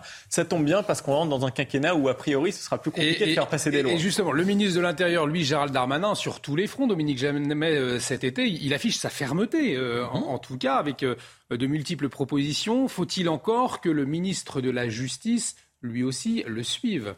Absolument. Et le, à l'heure actuelle, ni politiquement, ni budgétairement d'ailleurs mm. probablement, M. Dupont-Moretti n'est en position de force pour euh, euh, remédier aux lenteurs euh, de la justice. un autre problème étant celui de l'état d'esprit, naturellement, comme on le sait, des magistrats. il y a là un déséquilibre, ça boite. Euh, M. Darmanin tout feu tout flamme, M. Dupont-Moretti, pour toutes sortes de raisons, un peu, un peu en retrait. Mais le paradoxe dans cette affaire de la prison de Fresnes, c'est que euh, cela a accrédité euh, finalement, vous savez, cette légende suivant laquelle la prison, les prisons et notamment Fresnes serait un club med. Et vraiment, ça n'est pas du tout un club med, Fresnes. Allez, on va, on va marquer une pause. On, les deux, quand même. on va marquer une pause. Dans, dans, un instant, on va revenir sur cette pénurie de main-d'œuvre dans plusieurs secteurs. On a parlé de l'éducation nationale hier. Les chauffeurs de bus, ceux qui amènent nos enfants à l'école, eh bien, il, en manque. La restauration également qui est touchée euh, fortement. On va en parler dans un instant. On va essayer de comprendre pourquoi cette situation. Est-ce qu'on peut y remédier? Restez avec nous. On marque une pause dans Midi News. À tout de suite.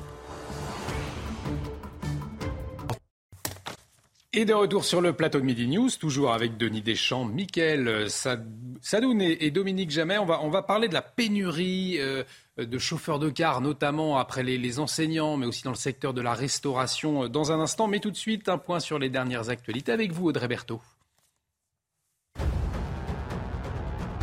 Eh oui, vous le disiez, il pourrait manquer des autocars pour la rentrée. 8000 conducteurs de cars scolaires manquent à l'appel en France. Une pénurie qui s'explique par le manque d'attractivité euh, du métier. Une réunion est organisée à 18h à ce sujet au ministère de la Transition écologique. Le livret A enregistre son meilleur mois de juillet depuis 2009, porté par son taux à 2%. L'annonce début juillet d'un second doublement du taux du livret A en à peine six mois a encouragé les épargnants à alimenter leur livret d'épargne réglementé. Résultat, la collecte du mois de juillet surpasse les records de 2012 et de 2020. L'Ordre des médecins demande à Doctolib de renforcer ses règles d'inscription, craignant la confusion entre professionnels de santé et disciplines sans fondement médical. Pour rappel, la plateforme est au cœur d'une polémique autour de naturopathes dont certains auraient des pratiques dangereuses. On vous en parlait euh, hier, le ministre de l'Éducation avait promis un professeur euh, derrière chaque porte de classe. Eh bien, Visiblement, ce sera plus compliqué. Il manque des professeurs, mais pas seulement. Il manque aussi des chauffeurs de car pour emmener euh, nos élèves euh, dans leurs écoles. Je vous propose ce reportage de Régine Delfour, Solène Boulan, Thibault Marcheteau et Arthur Muriot. On en parle ensuite. Voici notre simulateur de conduite. Euh, c'est un outil de travail qui nous permet d'une part d'assurer la formation de nos conducteurs, mais aussi d'aider au recrutement de nouveaux conducteurs. Des outils comme celui-ci c'est peut-être la solution pour pallier le manque de conducteurs. Dans cette société de transport à Tours, on compte une centaine de cars scolaires. Mais à quelques jours de la rentrée, une dizaine de véhicules se retrouvent sans conducteur. Une pénurie qui s'explique par le manque d'attraction du métier, et ce, depuis plusieurs années. Depuis le Covid, euh, des personnes pendant cette période sont parties vers d'autres métiers. Les gens ont évolué, ont plus de difficultés par rapport aux horaires de travail, puisque aujourd'hui, euh, être conducteur de car, c'est commencer tôt le matin, finir tard le soir, avoir plus ou moins d'activités en cours de journée, parce qu'il y a bien un petit peu d'activité périscolaire pour euh, les piscines, mais euh, ça reste des temps partiels. À l'image de Christophe, le secteur recrute aussi des profils en reconversion. Cet ancien peintre est devenu chauffeur d'autocar en 2019 et voit en ce métier de nombreuses opportunités, notamment pour les jeunes. Je pense que c'est un bon tremplin. enfin, pour les jeunes qui, se lancent dans le métier, qui viennent d'avoir leur permis, c'est une bonne opportunité quand même de pouvoir commencer comme ça. Et par la suite, il y a moyen d'évoluer, mais il faut forcément commencer. Et il faut donner du temps, quoi, en fait. Et ça peut aller très vite. Hein. Dans la région Centre-Val de Loire, sur environ 2000 autocars scolaires, 150 conducteurs manquent encore à l'appel. 150 conducteurs qui montent euh, à l'appel dans cette région. Dominique Jamais, comment expliquer finalement cette pénurie aujourd'hui? C'est un manque d'attractivité? C'est toujours problème du salaire qui est au cœur de ces questions. Je le crois en effet. On prend des airs, euh, on prend des airs. En mm. parlant de manque d'attractivité, excusez-moi, mais oui, le salaire, ça compte quelquefois dans la. Bon, écoutez, c'est terrible de voir notre pays par inorganisation, par euh, par carence gouvernementale tout simplement, s'enfoncer peu à peu, enfin sur la voie qui mène au sous-développement. On a des médecins qui vont vers d'autres métiers, des médecins, des, infirmiers, des aides-soignants, des médecins qui quittent l'hôpital, je veux dire pour le privé, des infirmiers, des aides-soignants qui sont dégoûtés. On manque de professeurs. Pourquoi est-ce qu'on manque de professeurs? Quand vous lisez tous les jours deux choses. La première, c'est que la France est maintenant au plus bas niveau des salaires d'enseignants dans l'Union européenne. Hmm. Et que par exemple en Allemagne, c'est quand même deux fois plus que le salaire en Allemagne des enseignants est deux fois plus élevé qu'en France. Pourquoi est-ce que diable Pourquoi diable est-ce qu'après 5 ans d'études, 6 ans d'études, 7 ans d'études, on s'orienterait vers ce métier qui, d'autre part, euh, a perdu de son prestige, a perdu de sa dignité On se dit, tiens, je vais gagner des nefles, je vais gagner des clopinettes pour aller en plus me faire chahuter euh, par les euh, élèves, par les enfants et les jeunes gens, et être désavoué par les parents. Il n'y a pas de mystère là-dedans. Le, le métier qui est un métier où il est difficile de trouver des occupations autres que le matin et le soir aux chauffeurs de car. C'est un métier qui est mal payé, naturellement. On va écouter justement Ingrid Maréchal, la, déléguée de la Fédération nationale des transports de voyageurs. Allez-y, on l'écoute ensuite. Une, addition. Il y a 20 ans en France, 25 ans si je me rappelle bien, mm. quelque chose comme ça, il y avait un véritable problème, un grave problème de recrutement des éboueurs parce qu'ils étaient sous-payés. Et donc, il y avait deux conséquences. On ne trouvait pour être éboueur que des Maliens, des Sénégalais, non pas des Sénégalais, des Maliens, des Congolais, que sais-je encore, etc. Et euh, le métier, disait-on, est un métier sans prestige. On a revu les salaires des éboueurs, le recrutement s'est diversifié, ce métier ne pose pas de problème de recrutement. Et, en plus, il est plutôt apprécié par les gens. Plutôt apprécié, plutôt bien rémunéré. Il y a eu, ça, a été revu. On va écouter euh, Ingrid Maréchal, donc on connaît les remèdes. déléguée de la Fédération nationale des transporteurs de voyage. Écoutez, on en parle ensuite. Il y a urgence, il nous manque donc 7000 conducteurs pour assurer euh, la rentrée scolaire. Euh, dans toutes les régions de France, euh, dans toutes les régions de province. Un peu moins de difficultés en Ile-de-France où les temps euh, complets sont plus développés qu'en province. on a certaines régions qui sont plus affectées que d'autres, mais toutes les régions sont vraiment touchées aujourd'hui. et on sait aujourd'hui que certains services, pour la première fois, la première année, la première rentrée scolaire, ne pourront pas être assurés le 1er septembre. Il manque 7000 conducteurs. Toutes les régions euh, touchées de Denis Deschamps, comment est-ce que vous le comprenez? Parce qu'on parlait d'un contexte social plus difficile aussi, notamment pour les professeurs. Est-ce que ça peut imaginer la même chose pour les, conducteurs de car? Alors, euh, moi, je viens d'une province rurale Et quand j'étais euh, enfant, effectivement, c'était souvent d'ailleurs des gens qui avaient des activités à mi-temps, à trois quarts temps, ou des activités saisonnières comme par exemple les agriculteurs, où le matin et le soir, ils allaient chercher les enfants. Et voilà. Mm. Donc euh, ça, forcément, euh, au bout de 20 ans, bah, les, agriculteurs s'industrialisent de plus en plus et c'est des temps complets. Donc on n'a plus cette, cette possibilité-là. Maintenant, je souscris entièrement ce que disait Dominique. Le drame, c'est que on a les restaurateurs on a euh, les routiers. Moi, je, suis avec les chefs d'entreprise toute l'année. N'importe quel poste, des caristes, des secrétaires, des ingénieurs, euh, on n'arrive plus à recruter.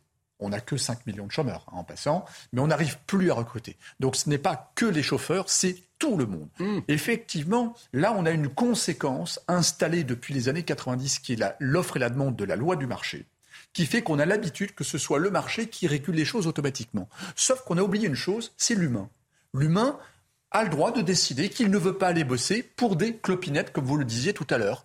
Parce qu'il veut ne pas s'interdire. Vous avez vu depuis 2019, vous avez vu le Covid, comme il a rebattu les cartes. Donc, on se forme, on fait autre chose, on fait des petits boulots, on est auto-entrepreneur. Vous voyez ce que je veux dire? Donc, les cartes ont été redistribuées. Et, ça veut dire aussi, Michael Sadoun, que cette jeunesse, elle ne veut plus se lever le matin pour aller conduire un car, par exemple, sachant qu'il y a le télétravail, euh, euh, qui, voilà, qui a été développé notamment avec la crise du Covid. Vous le rappeliez, euh, Denis Deschamps, il y a tout aussi cette révolution technologique qui a, permis une mutation de la, façon de travailler. c'est la question de la valeur travail aussi qui se pose derrière tout cela? Euh, peut-être que la génération actuelle a moins le sens de la valeur travail que les générations précédentes, c'est très probable. Mmh. Euh, mais il faut dire aussi que ces emplois euh, souffrent quand même d'une certaine ringardise, entre guillemets, par rapport mmh. à ce que la société moderne propose aux jeunes, devenir auto-entrepreneur. J'ai envie de dire. C'est pas la télé-réalité, quoi, c'est ce que vous voulez nous dire. Voilà. Et mmh. puis, non seulement, mais ils préfèrent presque être chauffeur Uber qu'être chauffeur de car et être fonctionnaire. Donc, c'est très compliqué. Et on se demande parfois, et je trouve qu'il y a un décalage en fait entre le budget des administrations publiques en France et l'argent que perçoivent les fonctionnaires. Euh, l'éducation nationale, c'est presque 20% du budget de l'État. C'est la deuxième plus grosse administration au monde en termes de nombre de fonctionnaires, etc. Un million de personnes. Incroyable. On se demande vraiment où va l'argent. C'est vrai que Dominique Jamais a tout à fait raison. Il y a un problème de valorisation des mm. professeurs. Il y a 5% seulement des professeurs en France qui se sentent valorisés. Par quoi passe la valorisation?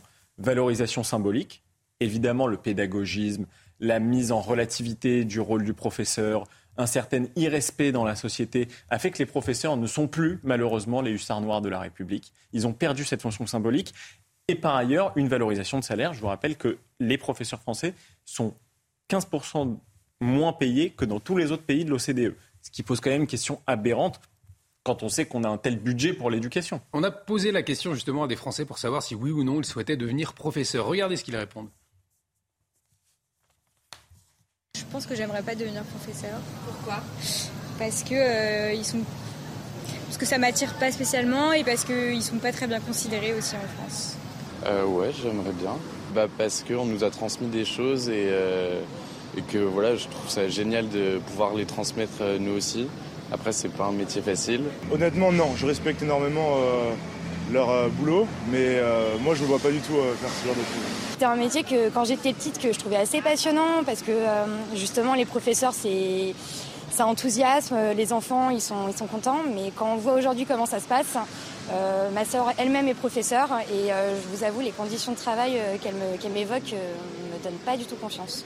Denis Deschamps, ça ne vous a pas étonné hein, d'entendre ce qu'on vient d'entendre? Ah carrément. Euh, moi, je vais évoquer ça sur trois niveaux, sur, trois temporalités. L'état ancien. L'état ancien, quand on était jeune, euh, le professeur, c'était le sachant. C'était quelqu'un d'extrêmement respecté. C'était une figure dans un village, hmm. avec le maire, avec le notaire, avec le curé d'ailleurs. Et le gendarme. Exactement. Ensuite, le temps présent. Le temps présent, on a zéro suscite, euh, on ne suscite pas les vocations, on les paye extrêmement mal. Faut, faut, ça, c'est factuel. Hmm. On les paye extrêmement mal. On se retrouve au fin fond des classes PISA, donc là aussi, c'est factuel. Et en fait, on a déclassé financièrement et d'une manière de respect nos professeurs. Et les temps futurs, là, il y a un grand danger parce que les temps futurs sont préparés aujourd'hui par la population aujourd'hui qui rentre à l'école.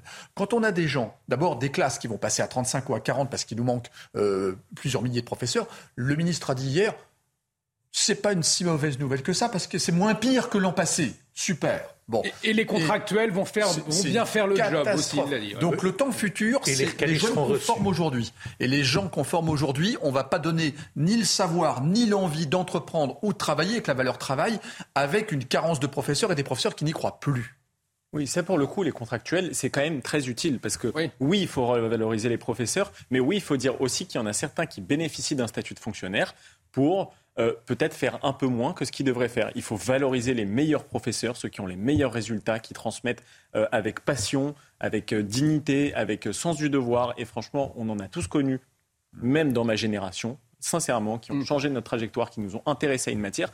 Mais il faut dire qu'il y en a d'autres qu'il faudrait pouvoir peut-être mettre sur le banc un peu plus facilement. Voilà. Et le statut de fonctionnaire, notamment, empêche un peu ça. En Allemagne, il y a quand même deux tiers de, de, de, contractuels. Papendia, il a promis 2000 euros net pour un professeur mmh. qui débute en 2023. Euh, euh, Dominique Jamais, est-ce que ça, va suffire et, et, il à attirer Et il l'a répété, euh, il semble ne pas tenir compte de l'inflation, car ce chiffre de 2000 avait déjà été prononcé, ce chiffre symbolique.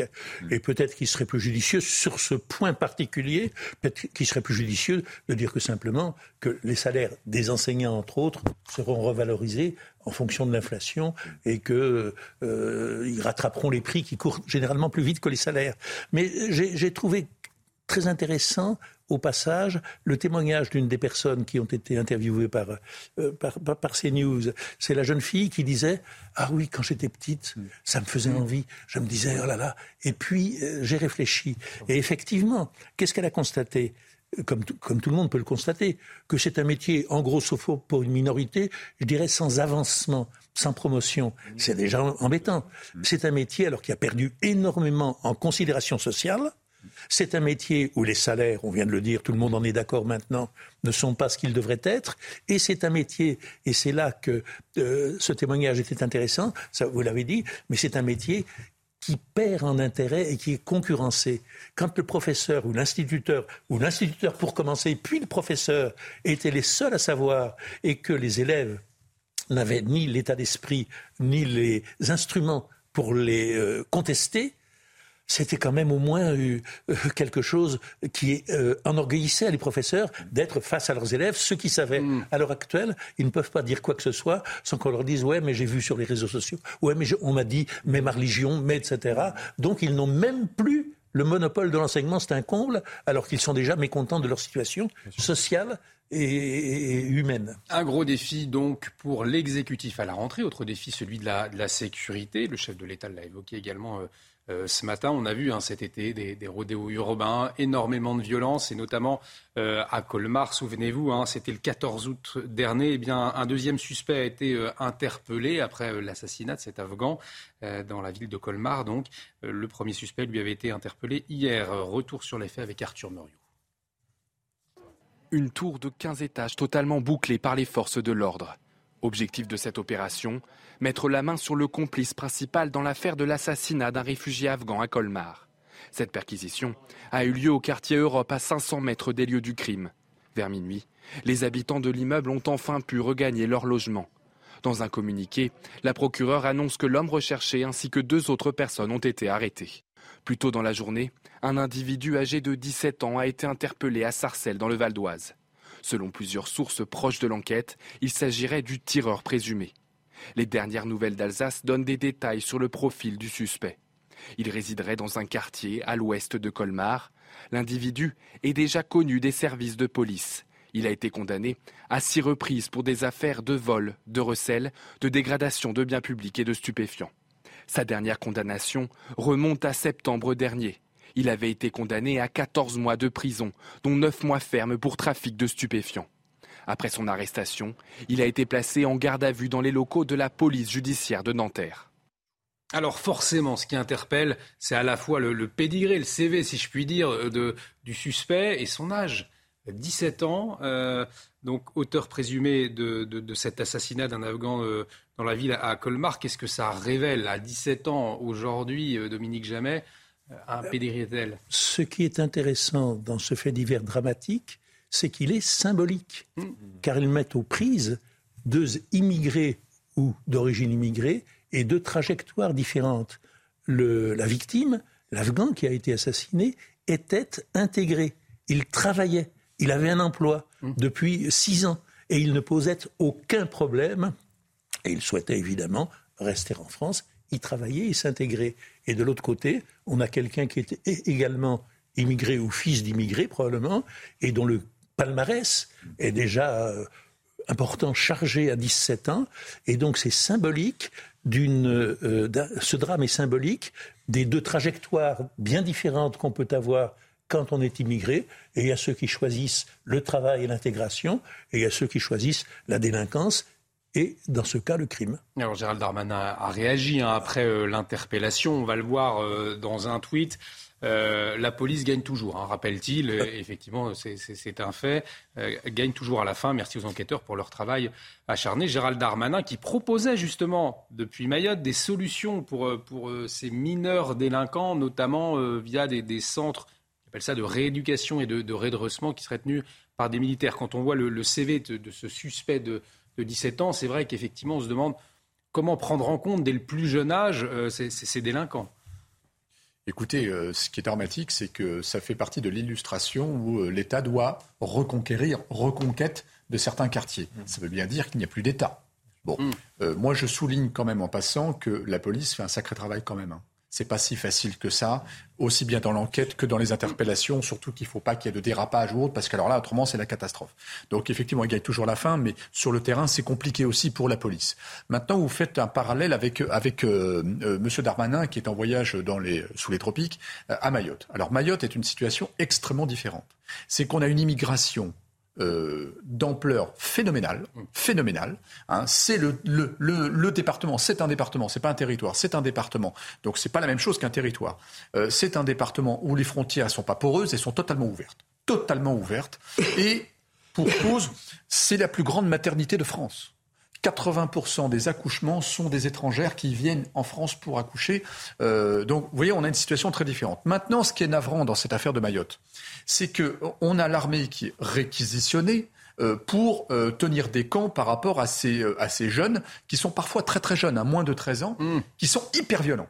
Pourquoi? Parce qu'en fait, ce sont des enfants livrés à eux-mêmes depuis leur plus jeune âge, puisque les parents sont pas là, les mamans repartent, et qu'en réalité, on est dans la survie. C'est pas la même chose c'est encore une autre délinquance. On est dans la survie de l'humain. Donc c'est de l'ultra-violence. Hein, j'ai vu, c'est vraiment de l'ultra-violence. Donc en fait, on réquisitionne l'armée pour ça. Le seul problème, c'est que l'armée, un, elle n'est pas faite pour ça. Deux, elle n'a pas spécialement les moyens pour ça. Trois, on est une des armées les plus nobles dans le monde dans les opérations extérieures. On est un des premiers acteurs des opérations extérieures. Ça coûte 7 milliards d'euros. Et là, on leur demande de faire de la garderie d'hyper-délinquants. Hmm. Vous voyez, c'est troublant tout ça. Justement, je vous propose d'écouter Jean-Louis Thureau. Il, réagissait, euh, des Républicains, il réagissait justement à, l'emploi des militaires euh, dans, ce contexte-là. Alors, pour moi, c'est l'exemple même de la fausse bonne idée. Euh, le rôle du militaire, c'est de gagner la guerre avant la guerre, c'est-à-dire de s'y préparer.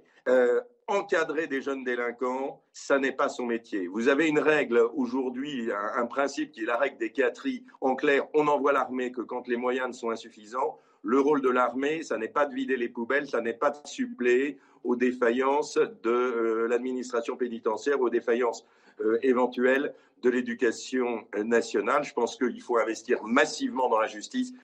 Donc si euh, on considère que ce n'est pas le rôle de l'armée, un délinquant comme celui de Colmar, ce suspect qui vient d'être interpellé, 17 ans, on le rappelle, un casier judiciaire déjà très chargé.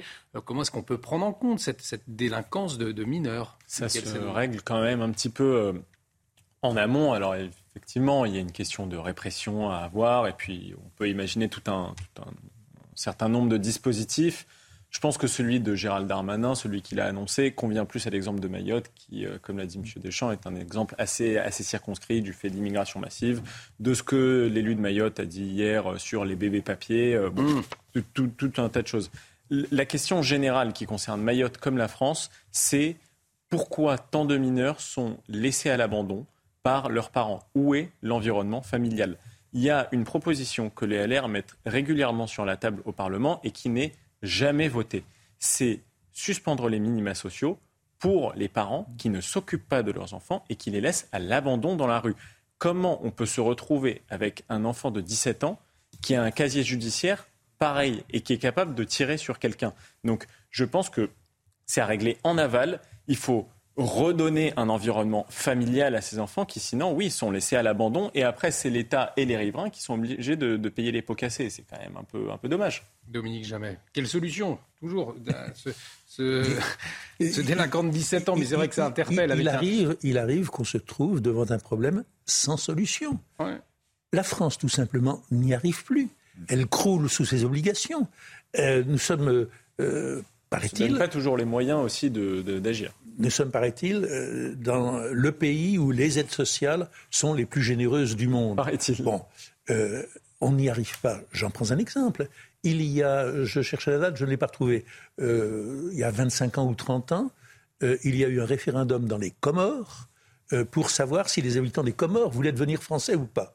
Les habitants de Mayotte ont répondu majoritairement oui, nous voulons mm. devenir français, et ils le sont, c'est un département. Les habitants des Comores ont dit non, nous ne voulons pas devenir François, français, nous voulons l'indépendance des Comores. Et euh, la frontière entre Mayotte et Anjouan et la Grande Comore est Euh, il y a à l'heure actuelle, incroyable mais vrai, il y a 52% de la population de Mayotte qui est étrangère et 48% qui est française. Que font les 52%, comment se fait-il qu'on ne sache pas, qu'on soit impuissant à, les, euh, à leur barrer la route, tout simplement? Ils ne sont pas français, ils eux ou leurs parents l'ont décidé, ils n'ont pas vocation à venir en France. Donc cette, délinquance juvénile, elle doit se traiter en amont d'un point de vue attendez, et ce qui se passe, et, ce qui se passe à Mayotte euh, étant petit, un exemple de ce qui se passe en France. Si nous n'arrivons pas à intégrer, si nous n'arrivons pas à employer, si nous n'arrivons pas à éduquer un certain nombre de gens qui sont en France, il ne faut pas en accueillir encore davantage pour les voir sombrer encore davantage. Nous avons un problème de, euh, euh, de saturation je ne dirais pas de submersion ou de remplacement, il ne faut pas dire des choses comme ça. Mais nous avons un sacré problème de submersion quand même. En tout cas, on aura l'occasion d'en redébattre. Oh on arrive au, oh terme de cette émission. Euh, Midi News, c'est terminé. Merci de votre fidélité. Euh, merci Denis Deschamps, merci Mickaël Sadoun, merci, Dominique Jamel. L'actualité continue sur CNews. Dans un instant, la belle équipe avec Thierry Cabane qui reviendra bien évidemment sur la rentrée politique du gouvernement. Aujourd'hui, restez avec nous sur CNews. Très belle journée sur notre antenne. Even on a budget, quality is non-negotiable. That's why Quince is the place to score high-end essentials at 50 to 80% less than similar brands. Get your hands on buttery soft cashmere sweaters from just 60 bucks, Italian leather jackets, and so much more. And the best part about Quince, they exclusively partner with factories committed to safe, ethical, and responsible manufacturing. Elevate your style without the elevated price tag with Quince. Go to quince.com/upgrade for free shipping and 365-day returns.